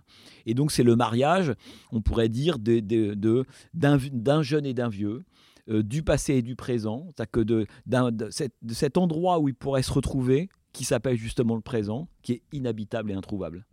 L'un, d'ailleurs, va terminer tout seul et l'autre va mourir. Bon. Ce qu'on comprend avec tout ça, c'est que, en fait, dès le départ, Chimino, il est la somme de ses personnages principaux. C'est ça qui est passionnant. C'est-à-dire que euh, Chimino, il est Eastwood et Jeff Bridges. Il se rêve, on pourrait presque dire, comme l'alliage impossible de ces deux-là. comme une espèce de pôle alternatif, quoi, d'un courant alternatif. Il va vers l'un, il va vers l'autre. Il est Eastwood, il est Bridges, il est Bridges, il est Eastwood. Il est à la frontière. Et ce qui est extrêmement mélancolique pour le coup dans ce rapport-là, c'est que souvent, ce sont les, disons que c'est la vieille garde, c'est les plus anciens qui vont d'une certaine manière castrer les plus jeunes. Ah, c'est son obsession, ça. oui, bien sûr. C'est l'idée qu'à la fin. très littéral au début de La Porte du Paradis. Bien sûr. C'est déjà le cas, évidemment, dans, le carnet. Et le, Sicilien, hein, qui, commence avec l'enterrement du jeune Salvatore Giuliano. C'est-à-dire que le film est même pas, est placé presque à la façon d'un film noir, de certaine manière, hein, cette de destin fatal, etc. Et euh, sous le, signe d'une jeunesse coupée dans son élan. donc tout ça pour dire que Chimino, en fait, quand on voit ses films sur le canardeur, euh, Voyage, Evans Gate, jusqu'à La Dragon, euh, après, c'est encore autre chose, on pourrait en parler, mais jusqu'à La Nuit Dragon, on voit bien que Chimino, il est et Eastwood et Bridges dans le canardeur, il est et euh, De Niro et Walcott, d'ailleurs, Voyage au bout de l'enfer est aussi fondé sur l'idée d'un film qui n'a pas de héros, mais qui en a deux c'est un truc très moderne, très original, et que tout le problème de De Niro, alors ça je vais pas revenir là-dessus, mais tout le problème de De Niro dans Voyage au bout de l'enfer, c'est qu'on il perd sa moitié, en l'occurrence Christopher Walken, et que sans sa moitié, il n'est plus le prince. Voilà. On pourrait développer ça pendant des heures, etc. Mais c'est très important. C'est-à-dire que euh, c'est ce qu'on appellerait de façon un peu, un peu pédante un duo vidu. Mm. C'est-à-dire que le, le, De Niro n'est pas le héros de Voyage au bout de l'enfer. Cette idée de héros coupé en deux, en fait. Ouais, mais même James Avril, c'est un, un, personnage qui, comme, comme Chimino, veut aller à la fois euh, les extrêmes opposés, mais rassemblés simultanément. Quoi. Il veut tout et son contraire Bien simultanément. À la fois ça, et en même temps, Christopherson et Walken. Euh, forment une espèce de, de, de, couple d'une certaine manière. Mais ce qui est intéressant, c'est qu'est-ce que Chimino en fait de, de ces deux personnages-là? Et il nous montre toujours que pour occuper une position héroïque, en tout cas d'adéquation de soi avec le monde, avec l'Amérique. Bon, je, vais un peu vite. Il faut effectivement un personnage héroïque. Voilà. Le John Wayne des années 40, euh, grosso modo. Et alors Chimino, qui est un cinéaste, qui est un cinéaste hanté par l'anachronie, mais, pas du tout, on pourrait dire, passéiste ou ringard ou dépassé. Hein, c'est ça qui est évidemment passionnant. Mais toujours en scène l'idée d'un héros qui est clivé. Or, tout le problème, c'est que cette espèce de coup, pourquoi, pourquoi pas à la limite hein, Plutôt que d'avoir un seul héros, on pourrait avoir deux personnages qui se passent le relais qui constituent à la fin une figure héroïque double. Mais dans ces films-là, cette figure héroïque n'arrive pas à tenir. Hein. Soit parce que l'un disparaît, euh, soit parce que l'autre se met à manquer, comme dans Voyage au bout de l'enfer, euh, soit parce que l'autre est complètement absent, comme dans le cas de L'œil dragon. C'est ça qui est passionnant, c'est qu'il nous dit, voilà, ce sont des héros qui, qui, sont la somme de plusieurs personnages. Euh, le héros, il est double, il est parfois triple, et on se rend compte qu'à aucun moment, il y a une coïncidence possible. Et ça, c'est c'est la, c'est la fragilité qui court dans tous les films de Chimino. Et, ça, on le voit dès le, le, le, d'ardeur. Il y a un moment où on croit que ça va être possible, euh, c'est évidemment le, le, moment où euh, Jeff Bridges arrive dans la voiture avant qu'il pose cette question à Clint Eastwood. Autrement dit, le moment presque fantasmatique, d'idéal, dans, dans le canardeur, il est atteint pendant trois secondes. Voilà. Donc ça veut dire quoi? Et ça c'est quelque chose qui est typique de Chimino, mais en fait qui est typique de beaucoup de cinéastes que j'aime, c'est que c'est des gens et, euh, qui en fait, euh, euh, ne, pour revenir sur cette question du présent, etc., savent que le présent n'existe pas. Chose dont personnellement je suis intimement convaincu. C'est-à-dire que le présent, c'est quelque chose qui, euh, dès lors que je le formule, a déjà disparu. Donc, Chimino a toujours filmé le présent comme quelque chose d'immédiatement disparu. Séquence du mariage dans Voyage au bout de l'enfer. Quand je regarde cette séquence-là, euh, c'est la force du home movie. Le home movie, c'est quoi? C'est pas quelque chose. Ce qui compte, c'est pas de se dire qu'on prend sa caméra Super 8 à l'époque. Aujourd'hui, son, sa, caméra 4K ou son iPhone, etc., pour filmer. Le, le, movie, c'est quelque chose qui est là pour filmer des gens qu'on reverra quand ils seront morts. C'est tout. Donc, euh, filmer le présent, c'est pas c'est pas enregistrer le présent, c'est filmer des souvenirs. C'est donc filmer la mort au travail, tout simplement. Le home movie, c'est c'est un une des formes les plus funèbres du cinéma. Voilà. Et quand euh, Chimino filme la séquence du mariage, si vous l'avez un peu en tête, vous voyez qu'il filme ça comme un enterrement. Et pourquoi? Parce que sa forme est celle du home movie. Et le home movie, c'est la forme des morts. C'est la forme de, des gens qui savent qu'il n'y a pas de présent, sinon immédiatement du côté de leur disparition. Et ça, moi, je suis très sensible à ça, parce que je pense que c'est la, le, là, on parle de Chimino, mais en fait, à la limite, on pourrait presque oublier Michael Chimino. C'est des questions euh, presque plus existentielles, plus philosophiques, plus personnelles, humaines qui posent. Et là, on est loin du cinéma. Le cinéma n'est qu'un moyen pour atteindre ce genre de, questions qui, moi, me semblent, à, titre personnel, vraiment passionnantes. Quoi. Et que ressentent d'ailleurs les gens de Mingo ou des gens qui ne sont pas des gens cinéphiles. Ça, ils sans forcément mettre des mots, ils le ressentent. C'est là que le cinéma devient grand. ça, là, ça devient intéressant. Et tu penses que c'est par son par son étirement en fait euh, qu'il arrive à ça parce que tu, tu parles justement de Deer Hunter comme un sorte de remake très personnel de la part de, de, Chimino de, était verte ma vallée. Dans était verte ma le film est enserré par la voix off qui donne tout cet aspect mélancolique vis-à-vis de cette communauté, de, cette idée de retour. Comment Chimino, lui, arrive, à ton avis, sans cet artifice-là, entre guillemets, de narration ah bah, il, arrive par ce que je viens de dire, hein, par cette espèce de, on pourrait dire, de, mélange entre une forme qui a l'air complètement intime, du côté du film de famille, au plus près de la vie réelle de ces gens-là, presque indépendamment de leur rôle dans la fiction. Ou d'un moment, on oublie euh, qui est euh, De Niro, Walken, et même le mélange se fait avec les gens de la communauté. C'est presque du Cassavetes, quoi il y a presque ce moment où on oublie qu'il y, a des, personnages de fiction et qu'on atteint le moment encore plus passionnant qu'un personnage de fiction, c'est des gens. Moi, j'en suis convaincu de ça.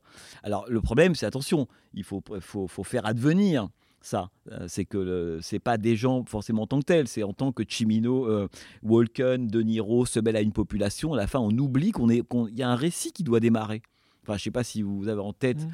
votre premier sentiment devant, devant le voyage au bout de l'enfer, où au bout de 40, 45 minutes, on s'en fout de ça. Oui, on, sait bien, parce que le film s'appelle comme ça, parce qu'on en a parlé avant ou autre, mais le, la, la, la, présence du Vietnam s'éloigne tellement cette espèce de, de, de, moment de la vie est passionnant et on a presque envie de partager ce temps-là.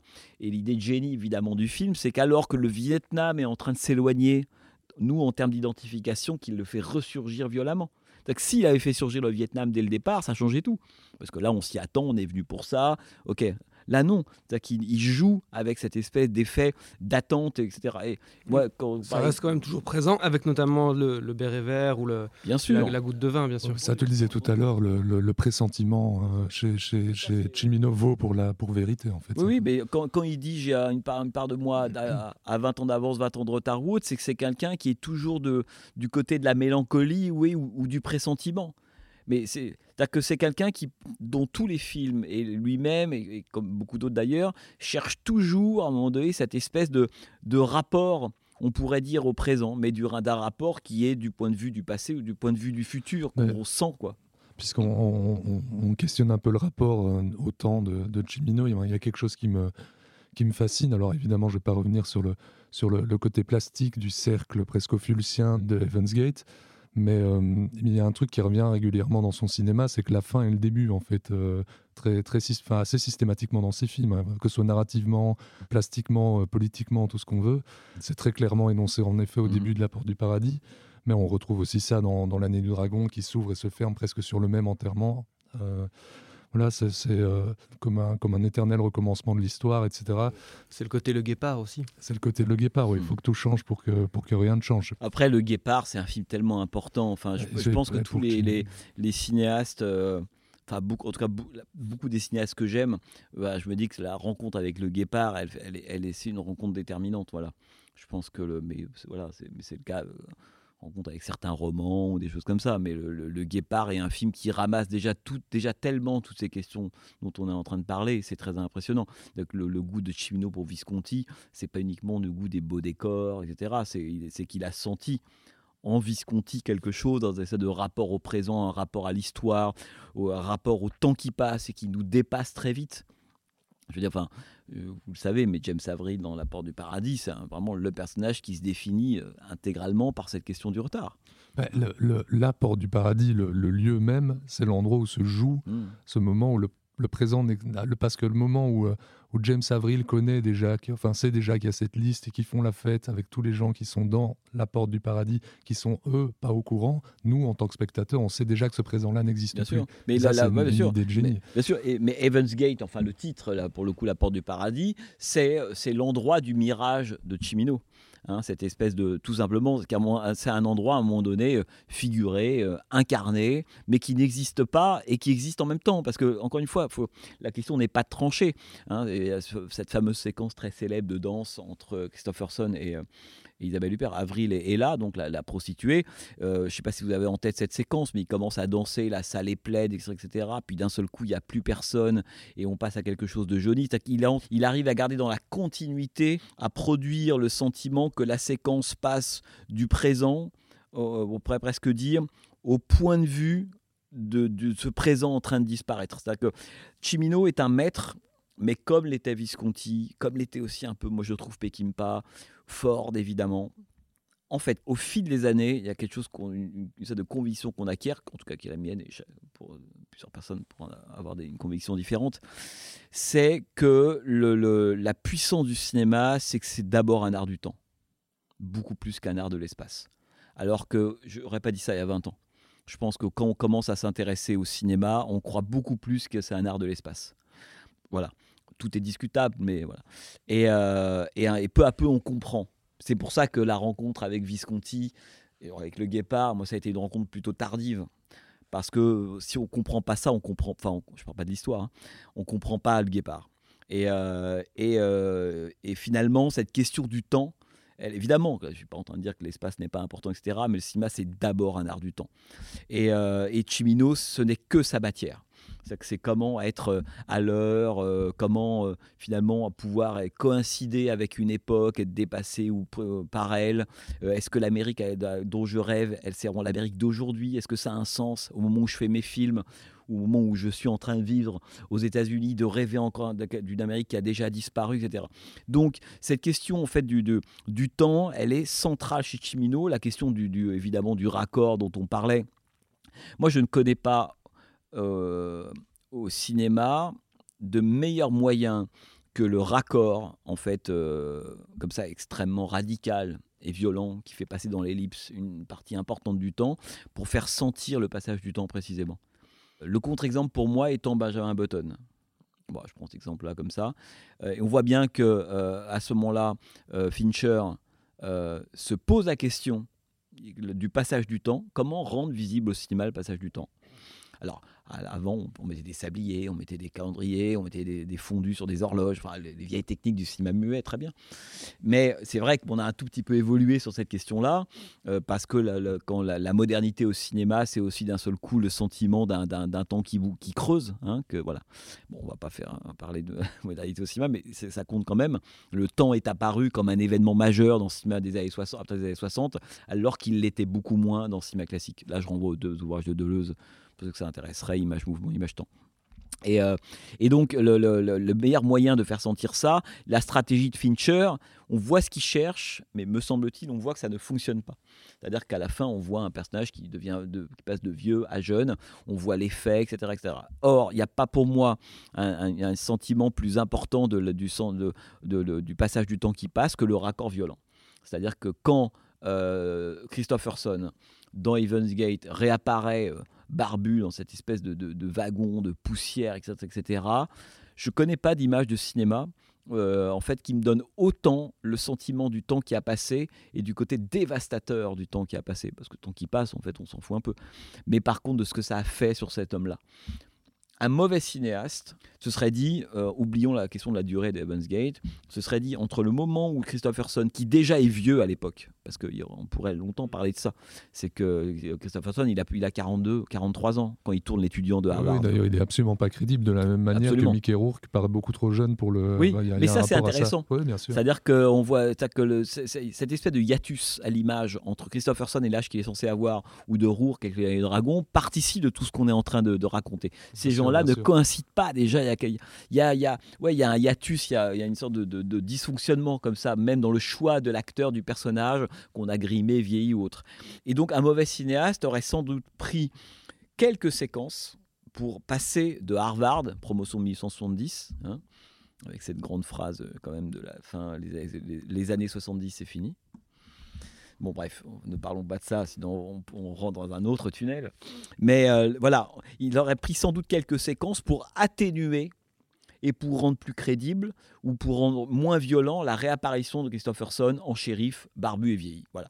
Donc, euh, oublions encore une fois la durée du film, mais ce serait dit entre la fin d'Harvard et le moment Wyoming, 20 euh, ans ont passé. Allez, tournons 10 minutes, on va le voir, il va vieillir, il va prendre un bateau, il va prendre un peu d'âge, etc. Le génie de Chimino, parce que le, pour moi, le, là pour le coup, le génie des grands cinéastes, c'est de savoir trancher et de justement de pas trouver cette espèce de chercher ce moment de consensus ou autre. Le génie, c'est de se dire non, on y va franco. Et euh, il y a un plan, il a tel âge, le plan suivant, il y a 20 ans de plus. il y a aussi le fait d'oublier complètement le personnage féminin. C'est-à-dire que y a toute la première partie à Harvard tourne quand même beaucoup aussi autour d'une rencontre euh, entre, mhm entre Christopherson et euh, une jeune femme dont j'ai oublié le nom ou le nom de l'actrice, et qu'on ne reverra plus du tout, plus jamais, alors qu'on nous a. Ah si, on la reverra. oui, oui, oui, à la toute fin, mais c'est autre chose. Ah ouais, ouais mais c'est vachement important, c'est qu'en fait l'épilogue sur le bateau, euh, qui est quand même le, un des moments les plus euh, les plus plombants de l'histoire du cinéma. Enfin, Je disais, c'est un musée de cire, on en parlera avec euh, hier. C'est ça, c'est que le, tic-tac de la montre, l'arrêt, la perte des illusions. Enfin, un mouvement très lent pour aller allumer la cigarette. Je connais pas. Pour moi, c'est une des séquences les plus émouvantes, euh, tragiques de l'histoire. Mais, mais euh, quand je dis tragique, c'est pas tragique à l'échelle de l'histoire. Hein, c'est tragique à l'échelle de l'individu. Et c'est là que le, truc est absolument génial, c'est que euh, tout le cinéma de Michael Cimino arrive à la fin dans cette espèce de mélange entre l'intime, entre la petite forme et la grande forme, entre l'intime et l'histoire. La fin de La Porte du Paradis, c'est tout ça à la fois. Hein. Mais à la fois, c'est juste l'histoire d'un homme qui ben, retourne à sa classe. Hein. Euh, bon, après on parlait longtemps parce que dans tout le rapport à Fitzgerald, etc.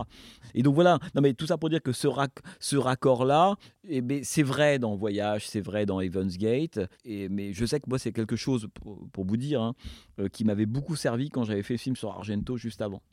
Hein, qui était construit euh, sur deux séquences, par deux moitiés, en fait, et on passait de l'une à l'autre par un raccord qui est un film que j'ai fait il y a deux ans maintenant, qui s'appelait Dario Argento Soupir dans un corridor lointain. La première partie du film, c'était un film que j'avais tourné pour la télévision en 2000, donc de 45 euh, minutes. Et euh, donc sur Dario Argento en 2000. Euh, au moment où il est en train de tourner Non Sono. Je l'avais accompagné à Turin, à Rome, etc., etc. Donc en 2000, il y a Argento, il y a quand même plus de 20 ans. Et au moment où il, voilà, il se remettait en scène, il avait encore une petite place dans l'industrie du cinéma italien, etc. Et euh, bon, je vous passe tous les détails. Et moi, j'ai continué à le voir pendant des années, euh, etc. Et puis un jour, je lui ai dit, j'ai envie de tourner la suite de ce film-là. Et donc, je suis allé tourner la seconde partie du film, qui dure 50, 55 minutes, etc. Avec lui en 2019 à Rome. Voilà et en noir et blanc et en scope. Alors que on, avait un format 4 tiers télé, qui d'ailleurs est dans le film devient une télé dans la télé. Et donc on passe, on pourrait presque dire de la d'une moitié à l'autre de façon brutale, puisque la, la première partie s'achève par Argento dans un spécial de Rome qui s'appelle La Villa Ada, dans lequel il s'en va à la fin de la première partie, il part à la profondeur de champ, fin du, du, premier documentaire. Et j'avais dit à Dario, écoute, moi je vais chercher, retrouver exactement l'endroit où on s'était quitté il y a 20 ans, et là, tu vas pas quitter évidemment le, parc, tu vas y revenir. Et donc, dernier plan de la première partie, Argento part d'un profondeur de champ en couleur.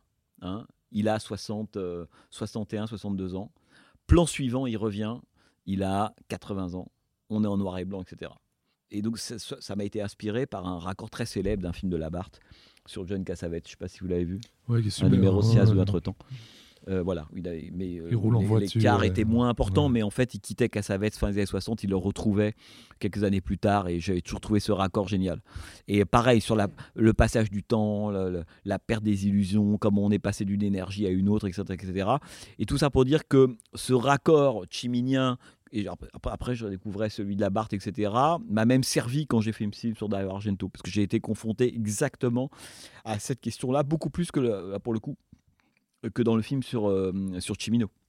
Je me suis dit, j'ai un homme, en l'occurrence un cinéaste, comment je fais pour en fait passer de 2000 à 2022 J'aurais très bien pu prendre plusieurs archives d'Argento, il a évolué, il a évolué, mais euh, euh, comment faire passer le passage du temps, le vieillissement, et ce qui permettait aussi de faire rentrer dans cette gigantesque ellipse 20 ans d'une carrière qui en réalité, selon moi, m'intéressait moins, et euh, qui racontait beaucoup de choses parce que ça permettait aussi de passer à l'as d'une certaine manière euh, tout un moment de carrière qui n'explique pas la raison pour laquelle Argento est grand. Hein, c'est pas pour les films qu'il a fait, même si je peux avoir beaucoup d'affection pour eux, les films qu'il a fait entre gros 2002 2022, c'est c'est pas l'homme qui a fait Suspiria, Profonde de Rosso, Inferno, même Phénoména, Ténèbres, etc. Et donc euh, la puissance du raccord est quelque chose d'incroyable et on peut l'éprouver. Mais là, pour le coup, moi, j'ai eu la chance de côtoyer Argento pendant toutes ces années-là pour pouvoir avoir cette espèce de, raccord. Mais, euh, mais voilà. Donc, c'est vraiment, on revient à cette question de l'art du temps, c'est-à-dire que la mm. puissance du cinéma, avec un personnage qui, dans un plan, a, est à une telle époque, à tel âge, qui, dans le plan suivant, a pris 10, 15, 20 ans, le sentiment de perte, il est fort. Parce que la question philosophiquement, c'est de se demander pourquoi on a ce sentiment-là. Qu'est-ce qui fait que Qu'est-ce qui fait que si je passe de, de James Avril, de la Porte du Paradis, euh, Harvard à Wyoming, en fait, euh, qu'est-ce qui fait que y a, y a, euh, c'est plus que le temps qui passe, c'est le temps qui passe d'un point de vue tragique, en fait, en réalité. Oui, il y, y, a un autre, il y a un autre cinéaste qui est bon. Léon a réussi aussi. Oui, bien sûr. Il y, y, a un autre cinéaste qui utilise pas mal l'ellipse, qui le fait de manière moins gargantuesque, je veux dire, que, que, que Chimino. Mais c'est intéressant parce que c'est le seul cinéaste euh, qu'il a l'air de citer parmi ses contemporains comme étant celui dont il pourrait se rapprocher, c'est Malik. Mmh. Euh, je ne sais pas euh, s'il y a peut-être un, rapprochement à faire au niveau de leur, gestion du temps, même si elles sont très différentes. Oui, oui après, c'est très différent. Malik hein, est un chrétien. Enfin, oui, bien sûr. C'est compliqué. Je pense de façon superficielle, euh, je pense que oui, mais c'est tellement, même philosophiquement, c'est tellement pas les mêmes écoles. Euh. Moi, ça m'a, quand en lisant ton bouquin, quand il cite Malik mmh, comme mmh. étant la seule personne pour lequel, de laquelle il se rapproche lui-même, en tout cas dans les contemporains, ça m'a marqué parce qu'en effet, euh, comme, tu dis, ne serait-ce que sur, sur, le, sur le côté euh, chrétien de, de, Malik, on a, on a envie de les différencier très fort. Oui, après, ce qu'il aime chez Malik, euh, c'est aussi le personnage, sa rareté, son espèce de rapport un peu intransigeant à la presse, son espèce de côté cultivé qui fait que la philosophie américaine compte plus pour lui que le film. Enfin, il, euh, c'est aussi une attitude Malik, c'est-à-dire que Malik n'est pas un cinéphile, pas dans le sens où voilà, le cinéma l'intéresse, mais il le, mais comme moyen pour accéder à quelque chose d'un peu, selon lui, d'un peu plus euh, profond et partageable. Donc je pense que voilà, c'est autant le personnage de Malik que les, les, après les, bah, il y a le Malik en tout cas pour moi jusqu'à Tree of Life et quand même un Malik très les moissons du ciel euh, Days of Heaven est quand même un film absolument incroyable. Présenté aussi par la notion de paysage, en fait. Oui, ils ont un, rapport à la plasticité qui est assez semblable. Et il y a un, entre le travail d'Almendros sur Days of, euh, Heaven ou, euh, ou, celui de Zygmunt sur, sur ce film qui porte presque le même nom, Heaven's Gate il y a, y, a, y, a y a, des similitudes aussi. Non, puis le goût la, la, question de la peinture, qui est quelque chose euh, qui est. Mais je pense que tous ces cinéastes américains, quand même très intéressés, sont quand même. Enfin, la peinture, on oublie souvent de le dire parce qu'on a le sentiment que la peinture, c'est quelque chose qui a obsédé les cinéastes euh, italiens. Bon, comment ne pas être quand on est italien obsédé par la peinture, ou un peu les Français, mais aussi terriblement les, certains cinéastes américains. Hein. Je pense que le, et euh, Chimino et évidemment Malik sont, enfin, bah, quand on voit Days of Heaven, enfin, c'est un peintre que j'aime énormément qui, qui s'appelle Andrew Wyss, je ne sais pas si vous voyez qui c'est, qui est la version euh, un peu plus réussi d'Edward Hopper. Edward Hopper est le truc un peu connu par tout le monde. Voilà, on l'achète ça dans toutes les cartes postales, etc. Mais le vrai paysagiste américain, c'est Andrew Wyss, qui est notamment de, lui qui a inspiré euh, à la fois et euh, la maison de, beaucoup plus la maison de Psycho, Hitchcock, Days of Heaven, c'est lui qui est derrière, et même Massacre à tronçonneuse. Edward Hopper a, créé des, espèces d'ambiance, mais c'était pas un grand peintre du tout, Edward Hopper. Quand vous regardez les voiles de Hopper dans le détail, c'est relativement mal dessiné, mal peint. Andouvry, c'était le vrai génie et euh, qui est euh, qui est plus rugueux en fait, qui euh, qui est presque un mix entre Edward Hopper mais revisité par les, les, photos de Walker Evans quoi, si vous voulez. Voilà, c'est un peu là-dedans. Et, et ça, a compté, ça a compté énormément pour Terence Malik, notamment, pour la, un peu la balade sauvage, mais beaucoup pour euh, Death of Heaven. Et de toute façon, on voit très bien, à mon avis, ce qui a aussi ce qui peut intéresser euh, Chimino chez Malik, c'est ça de, de, rapport au paysage, de rapport à la nature, la façon dont la, nature se rappelle à vous-même. Cette idée que le paysage dans les films de Malik, enfin, la fameuse séquence des sauterelles, mais il y en aurait beaucoup d'autres comme ça, c'est pas du tout l'endroit, c'est pas cet endroit que vont dompter des personnages en fait, c'est le cinéma de Malik, c'est pas, c'est pas du tout un, cinéma qui est un cinéma, euh, on pourrait dire anthropocentré. Voilà, ce à quoi croit profondément Michael Cimino, euh, c'est son côté fordien. Mm. Hein, c'est que le voilà, il y a un moment donné le, paysage, les montagnes, les décors, les, les, changements de température, etc. ont raison de vous. Enfin, le fameux Deer Hunter. Enfin, je vais pas revenir là-dessus, mais je veux dire le De Niro, c'est enfin le rapport de De Niro au cerf euh, ou au daim dans, dans, dans, le film, c'est une pétition de principe chez Michael Cimino. C'est qu'à ce moment donné, euh, ben on tire pas quoi. Et le one shot, enfin, toute, la, toute, la, toute la dimension, euh, tout, tout, le questionnement aussi sur la masculinité américaine, mm. etc., que ça développe, ça, ça, rajoute encore sur le côté, on en parlait un peu en, off, mais sur le, le, côté euh, intemporel de ces très grands cinéastes.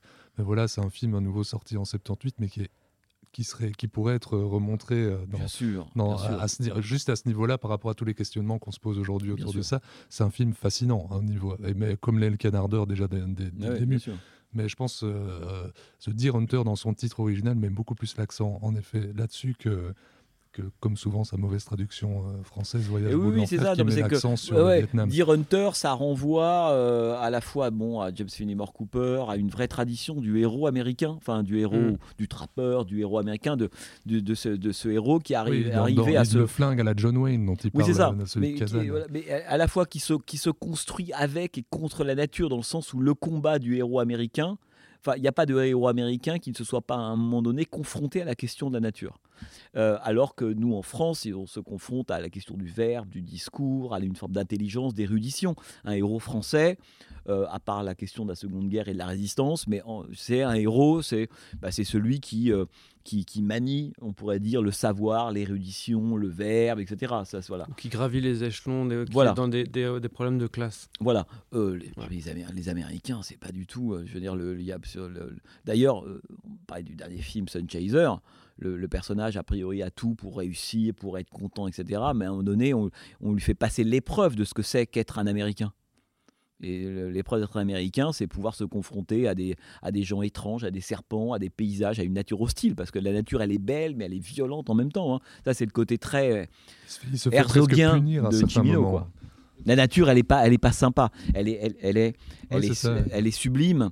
Elle est, elle est grandiose. presque punitif. Voilà, elle vous élève, mais elle est d'une violence inouïe. Enfin, même la séquence du Vietnam, la façon dont Chimino filme la nature vietnamienne, l'eau, les cages, le courant, le mm. tronc qu'on prend, etc.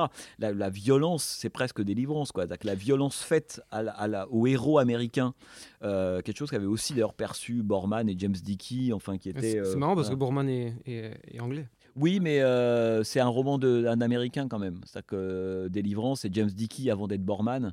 Euh, et, ce, qui, est génial dans le film, c'est la façon dont le premier personnage qui subit les affronts de la nature sur son corps, d'une certaine manière une attaque de sa propre, sur son propre virilisme, c'est Burt Reynolds que quand on regarde Délivrance, le coup autre coup de génie bah, qui vient du roman, hein, mais de, et de Borman et de Zygmunt, etc., c'est que c'est pas, euh, c'est pas John Voight, c'est pas Ned Betty, euh, autre acteur incroyable. Il faudrait que vous fassiez un jour une émission sur Ned Betty. On en a fait une sur Nashville déjà. Ah, ah c'est vrai? Ah, Il faudrait que je l'écoute.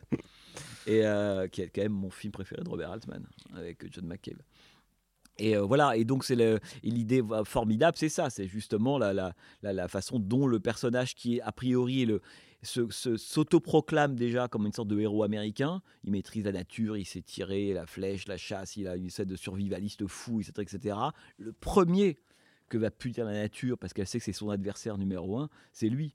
Hein, et c'est pas le pauvre John Voight ou Ned Betty qui lui se fera euh, sodomiser par, par des rednecks. Là, on passe à un autre niveau d'atteinte du virilisme, etc. Mais c'est intéressant de voir combien Chimino est un cinéaste qui est à la fois sur son propre canal, on pourrait dire, donc à la fois euh, contemporain d'une époque sans y être vraiment, appartenant pas vraiment à un mouvement, à une école de cinéaste. Chimino, c'est un peu une palette solitaire, et en même temps, parce que c'est pas non plus un extraterrestre, il est traversé son cinéma par des, questions typiques contemporaines de, typiques de l'époque, et y compris de Hollywood. C'est pour ça que Eastwood, Jeff Bridges, c'est pas uniquement une espèce de, drôle de couple recto-verso, on pourrait dire, lié à la question du héros américain, à même à la, biographie de Chimino, ça raconte aussi une histoire du cinéma américain. Que là, c'est moins intéressant, mais c'est aussi là. C'est Eastwood, il incarne une certaine veine idéologique du cinéma américain. Jeff Bridges, il incarne une autre veine idéologique. Et Chimino, encore une fois, il est pris entre les deux. À la fois, on pourrait dire qu'il a le progressisme de celui qui s'intéresse à Bridges et aux, jeunes qui vont évidemment se faire plutôt détruire par, l'ancienne garde, etc. Donc il a une part de lui, on pourrait dire, adhère au Nouvel Hollywood, et l'autre part de lui est complètement du côté pékimpien, parce que c'est une de ses autres idoles, évidemment, c'est la Horde sauvage. C'est-à-dire que, en fait, cette espèce d'anachronie, c'est le rapport à l'histoire, aux traditions, à des, presque dire à, des valeurs immuables de l'Amérique qui, que, selon lui, le Nouvel Hollywood a un peu trop critiqué. Donc, Chimino, c'est ce paradoxe absolument constant, c'est que c'est effectivement, c'est Eastwood et Jeff Bridges, Eastwood étant à peu près détesté, faut quand même le rappeler, hein, à l'époque, dans les années 70, par tous les héros à, ULT de la contre-culture. Et pourtant, lui, dès son premier film, en fait, Eastwood met déjà en scène cette, cette ah dualité du, héros américain. Mais c'est ça, qui est passionnant. avec la réalité d'Eastwood. Je parle du point de vue de la réception euh, critique, c'est que Eastwood, c'est un peu, c'est un peu le, le, diable pour le nouvel Hollywood. C'est un peu, euh, c'est un peu comme, voilà, c'est un, un, peu comme euh, l'époque, je sais pas, de, John Wayne, des, au moment des BR et de, Easy Rider. C'est-à-dire que l'autre absolu pour les gens du nouvel Hollywood, c'est Clint Eastwood. Et, alors Clint Eastwood leur a rendu aussi bien, je veux dire, à Sheriff à New York, la séquence des hippies, enfin après, il y a aussi ça chez Eastwood. Pourquoi est-ce que Chimino aime autant Eastwood? Parce qu'il reconnaît énormément de choses. Better off getting as far away from me as you can, boy. In for a penny, in for a pound.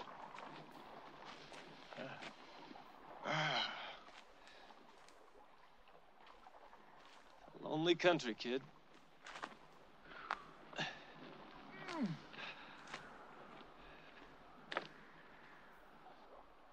You got any people? Huh. I don't even know anymore. That's weird. Uh, last time I saw any of them, I was just a kid.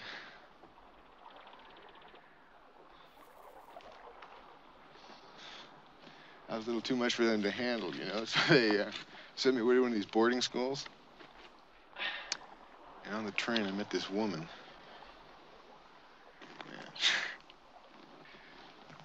So the next thing I know, we're getting off the train together in New Orleans, right?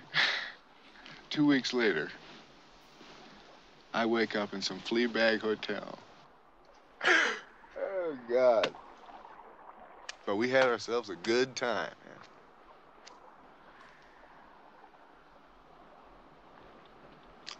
So after her, things look good. I kept moving.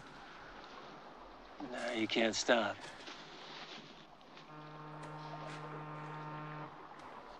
There she is. Idaho Dream.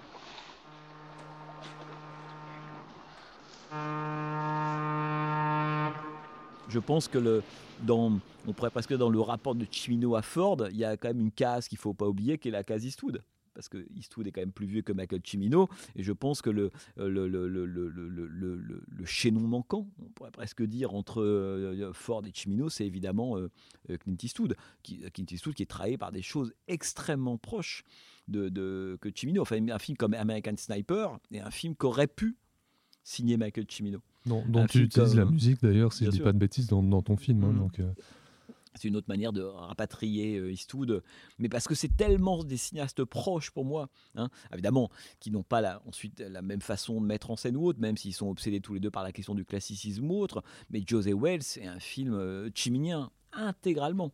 C'est refaire communauté. Euh. Bien sûr. Ben pourquoi? Parce que comme on pourrait presque dire de, façon un peu comme ça, un peu, un peu caricaturale, ils puissent tellement tous les deux à la même source.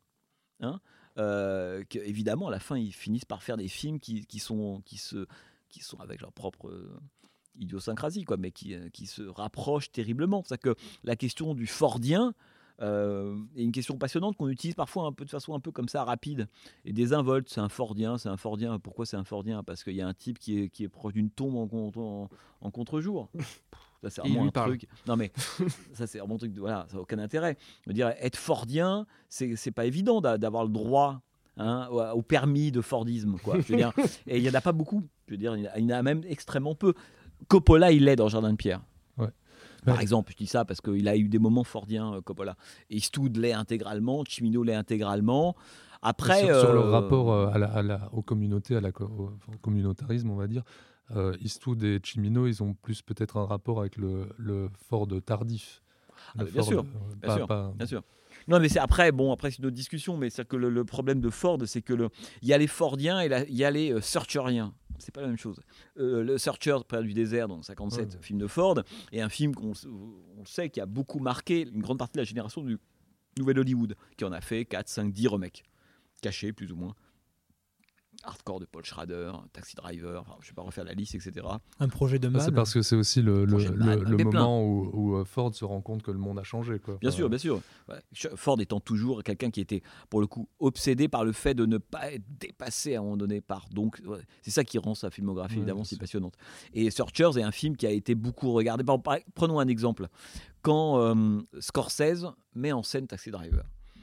Bon, euh, on oublie souvent, et c'est un peu dommage d'ailleurs, quand on parle de Taxi Driver, on oublie souvent que c'est un film réalisé par Scorsese mais écrit par Paul Schrader. Et je pense que c'est autant un film de Paul Schrader qu'un film de Martin Scorsese, pour être tout à fait honnête. Et qu'est-ce qui est, qu'est-ce qui est fordien dans Taxi Driver? C'est pas euh, c'est pas que ce sont deux cinéastes euh, Scorsese et Schrader obsédés par Ford. Ce sont deux cinéastes qui à un moment donné ont jeté leur dévolu comme plein d'autres sur un film qui s'appelle La prisonnière du désert. Ça en fait pas des Fordiens, ça en fait des gens qui ont été extrêmement marqués par ce film, comme plein d'autres, etc. Et euh, à tel point que Schrader fera lui-même deux remakes de ce film-là, Hardcore et Taxi Driver. Bon, euh, donc ça en fait pas des Fordiens. Fordiens, c'est un peu plus vaste que ça, dans le sens, effectivement, on comprend pourquoi Searchers a été un film si important pour le cinéma américain, mais des gens comme Eastwood ou des gens comme Chimino, et ils sont encore une fois qui sont qui comptent pour moi parmi les très rares Fordiens, sont des gens qui ont pris tout Ford. Hein, que, voilà, on parlait de qualité Heart Ma Valley, euh, She Wore Yellow Ribbon par exemple. La charge héroïque en 48 de Ford est un film qui a été très important pour Michael Cimino, mais qu'il a été aussi évidemment pour euh, Eastwood. Les raisins de la colère, euh, quand l'homme fait On quitte.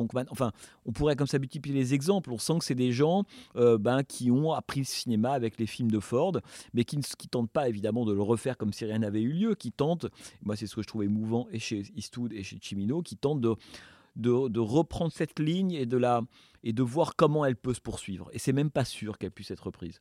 Donc, et c'est ça qui rend pour moi le cinéma de Chimino euh, et d'Eastwood intéressant, parce qu'en réalité, et surtout chez Chimino, la plupart du temps, on sent qu'il nous dit, voilà, Ford, ça c'est les questions qui m'intéressent, il faut reprendre cette ligne-là, c'est capital, et ces films nous disent, ouais, mais c'est plus possible. En fait, donc c'est plus plus possible. Euh, donc qu'est-ce qui nous reste? Eh ben, il nous reste les mirages. C'est ça que ça raconte les films de Michael Cimino, pas beaucoup d'autres choses d'autres, hein, mais c'est déjà immense. C'est sans doute pour ça aussi que les films de Cimino, j'ai l'impression, sont beaucoup plus mélancoliques, beaucoup plus désespérés que les films d'Eastwood, en général, qui sont... Euh, il y a peut-être encore même cette croyance d'une possibilité de, d'alliance entre les communautés, tout en elle reste euh, elle-même, tout en trouvant une nouvelle identité américaine. J'ai l'impression que euh, quelque part, ça, Eastwood, il croit encore, notamment, enfin, il croit. En tout cas, cela semble possible à la fin de José Wales, par exemple. Mais c'est pour ça que je vous dirais que, le... en fait, si on est précis sur les mots, parce que toujours pareil, euh, disons que la, précision sur les mots est capitale, parce qu'en fait, il euh, n'y a, pas d'idée claire s'il n'y a pas de mots clairs. Quoi. Et c'est mieux à l'écrit. Mais c'est mieux à l'écrit, oui, c'est sûr, c'est sûr. Mais quand même, ça que le, par exemple, le, le mot mirage, je vous le disais au début, quelque chose qui m'intéresse, et en disant, voilà, ça, ça correspond exactement en fait, à l'idée que j'ai des films de Michael Cimino. Voilà, après avoir écrit euh, des dizaines ou des centaines de pages sur lui, à la fin, on arrive à un mot. Pour moi, c'est ça le, but, je dirais presque, de la critique à la fin. C'est de, c'est de, c'est pas, c'est pas de dire Chimino, ça parle de ça et de ça et de ça et de ça. Non, c'est Chimino, en une phrase ou en un mot, c'est quoi? Pour moi, c'est le, je dirais que le summum de, on pourrait dire de la, de la, d'un trajet qu'on peut faire, de la compréhension de quelque chose qu'on peut écrire ou etc. C'est un mot. Qu'on arrive à un mot, c'est l'haïku. Hein. quand 400 pages permettent de devenir un haïku, c'est que là, on a tout, pour soi-même, on a tout compris. Sinon, en fait, on a compris des petits trucs, mais on n'a pas vraiment compris. Et euh, euh, le mot mirage est pour moi, à la fin, le mot qui compte, le, qui voilà. Et d'ailleurs, je, je pense quand j'ai écrit Les Voix perdues d'Amérique, c'est pas aussi clair dans ma tête. C'est pour ça qu'en fait, à titre personnel, j'ai aussi un peu mieux compris Chimino en 10 ans, honnêtement. Donc si je devais écrire aujourd'hui un livre sur Michael Chimino, je l'appellerais pas Les voix perdues de l'Amérique. C'est pas, pas, pas assez précis. C'est pas exactement ça. Ça va, mais c'est pas exactement ça. Le vrai, le vrai ça, c'est un mirage américain. Vous voyez, si je devais dans les titres, etc. Et dans le cas de Eastwood, je dirais que son mot, c'est vraiment le rêve. En fait, c'est pas pareil. C'est qu'à la fois c'est fordien, etc. Mais, mais c'est pas les mêmes. Chimino, c'est quelque chose de l'ordre du mirage. Euh, euh, Eastwood, c'est quelque chose de l'ordre du côté du rêve. Que d'une certaine manière, le, cinéma, par moment, nous permet d'accomplir. Euh, je sais pas moi, le Grand Torino, euh, qui est quand même le moment d'un homme qui, a priori, qui commence comme Ethan Edward dans The Searchers, grosso modo. Hein, sa guerre de sécession à lui, c'est l'industrie automobile de Détroit, pour faire court. Et, euh, donc il en peut plus, il garde son petit secret, la Dodge Challenge, sa grande Torino, là dans le garage, etc. Donc il commence vraiment, c'est Ethan Edwards euh, featuring euh, Industrie Automobile de Détroit. Et puis les Indiens Navarro, c'est la communauté Hmong, voilà, les, les Coréens, grosso modo. Et, et puis qu'est-ce qui va se passer? Ce qui est assez beau dans, dans, Grand Torino, c'est que là où on voit que c'est un rêve, c'est que Eastwood va filmer le rêve de non seulement d'abord, on pourrait presque dire d'acceptation de, évidemment du, blanc, white, euh, un, peu, raciste pour des raisons que, que Eastwood ne condamne pas, mais qu'il comprend. Voilà, il a le chômage, le changement de population, etc. Il a ses raisons, voilà. Ça, c'est toujours ça, j'aime toujours ça chez Eastwood. Oh, le côté chacun a ses raisons. Voilà, Surtout, c'est très près de chez lui. C'est très près de chez lui. bon. Donc, euh, et euh, la question, c'est comment est-ce que on arrive, euh, parce que comment est-ce que on passe du premier plan, du début, on pourrait dire, de Searchers à la fin de Searchers? Parce que Grand Torino est évidemment une sorte aussi de remake caché de Searchers. Et, et à la fin du film, donc le rêve de Eastwood qu'on va mettre en scène, bah, il commence à être accepté, il intègre la communauté, on, lui apporte des plats, il goûte, il rigole. Bon, alors ça, c'est voilà, presque un peu le rêve, euh, les, presque les rêves d'épinal de la communauté fordienne façon de José Wells, reconstitué. Bon. Euh, et on voit bien l'écart entre Chimino et Eastwood à ce moment-là. C'est que dans Grand Torino, ça arrive au milieu du film. Donc, formidable. D'un seul coup, c'est deux. Ça, c'est l'Amérique. Hein. C'est le, vieux blanc de l'usine de Détroit, etc., qui est au chômage, qui en veut à la terre entière. D'un seul coup, se met à manger des gâteaux de Mamie Monk, dont il parle pas un mot d'ailleurs par ailleurs. Ça, j'aime aussi beaucoup cette idée-là, qui est très américaine, c'est que c'est pas grave de pas maîtriser la langue. Parce que nous, en tant qu'Européens, on comprend beaucoup moins. On a un rapport très aristo à la langue et assez, et assez, euh, mais c'est assez, on pourrait dire, euh, je dirais pas raciste parce que c'est pas le terme, mais c'est-à-dire que la, maîtrise de la langue pour nous est vraiment un instrument d'exclusion. Et de domination sociale. Ouais, ouais, exactement. Aux États-Unis, pas du tout. Et donc, euh, Eastwood, qui est un profond américain, le sait. Aux États-Unis, vous y allez. la plupart des gens, la, plus, la majorité des Américains parlent mal américain ils ont un accent asiatique, latino, peu importe. Mais à aucun moment on ne vous fera sentir aux États-Unis que le fait de venir avec votre accent anglais, euh, je sais pas, néerlandais, asiatique, français comme moi, ça, ça c'est le grand démocratisme de la langue là-bas parce que personne n'est propriétaire de la langue américaine. Les vrais, c'est les Anglais, ça fait rire tout le monde. Donc, les Américains, c'est ça. Et, l'idée de génie, de, évidemment, de Eastwood, c'est ça, c'est de pousser cette espèce de, de, de rencontre possible par-delà la langue. C'est-à-dire que les gens, ils n'ont même plus à, à parler une langue commune, puisque l'un fait des gestes, l'autre répond par des signaux, etc.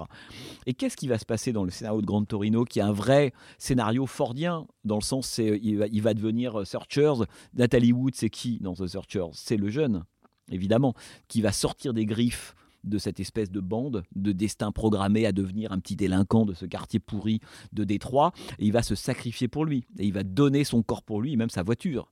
Et à la fin du film, c'est Eastwood est mort, mais il est ultra vivant puisqu'il s'est transmis de façon quasi chamanique dans l'esprit du jeune coréen. Donc la fin de Grand Torino est pas du tout une fin de l'ordre du mirage, ça n'existe pas, c'est pas une fin mélancolique, c'est pas une fin triste, c'est une fin extraordinaire, puisqu'au contraire, euh, a passé brillamment le relais, on pourrait dire, à cette espèce de gamin qui est le Data Hollywood de l'époque. Hein. Et donc, à la fin, Eastwood, il rentre dans le mythe, d'une certaine manière, en faisant ça et la fin, le dernier plan de, de, de, de, Grand Torino, cette espèce de, je sais pas si vous vous souvenez, cette voiture qui court sur la route comme ça, avec, le, avec ce jeune Coréen qui a tout récupéré évidemment de, l'esprit, il est, il est, là où il est parce que un vieil homme s'est euh, sacrifié pour lui, c'est et l'arrivée de, la, de cette fameuse Grand Torino, c'est le moment mythique certaine manière. C'est que cette voiture qui sort de début des années 70, qui continue à vivre dans le présent euh, face à, avec un jeune Coréen. On se dit, mais comment ça,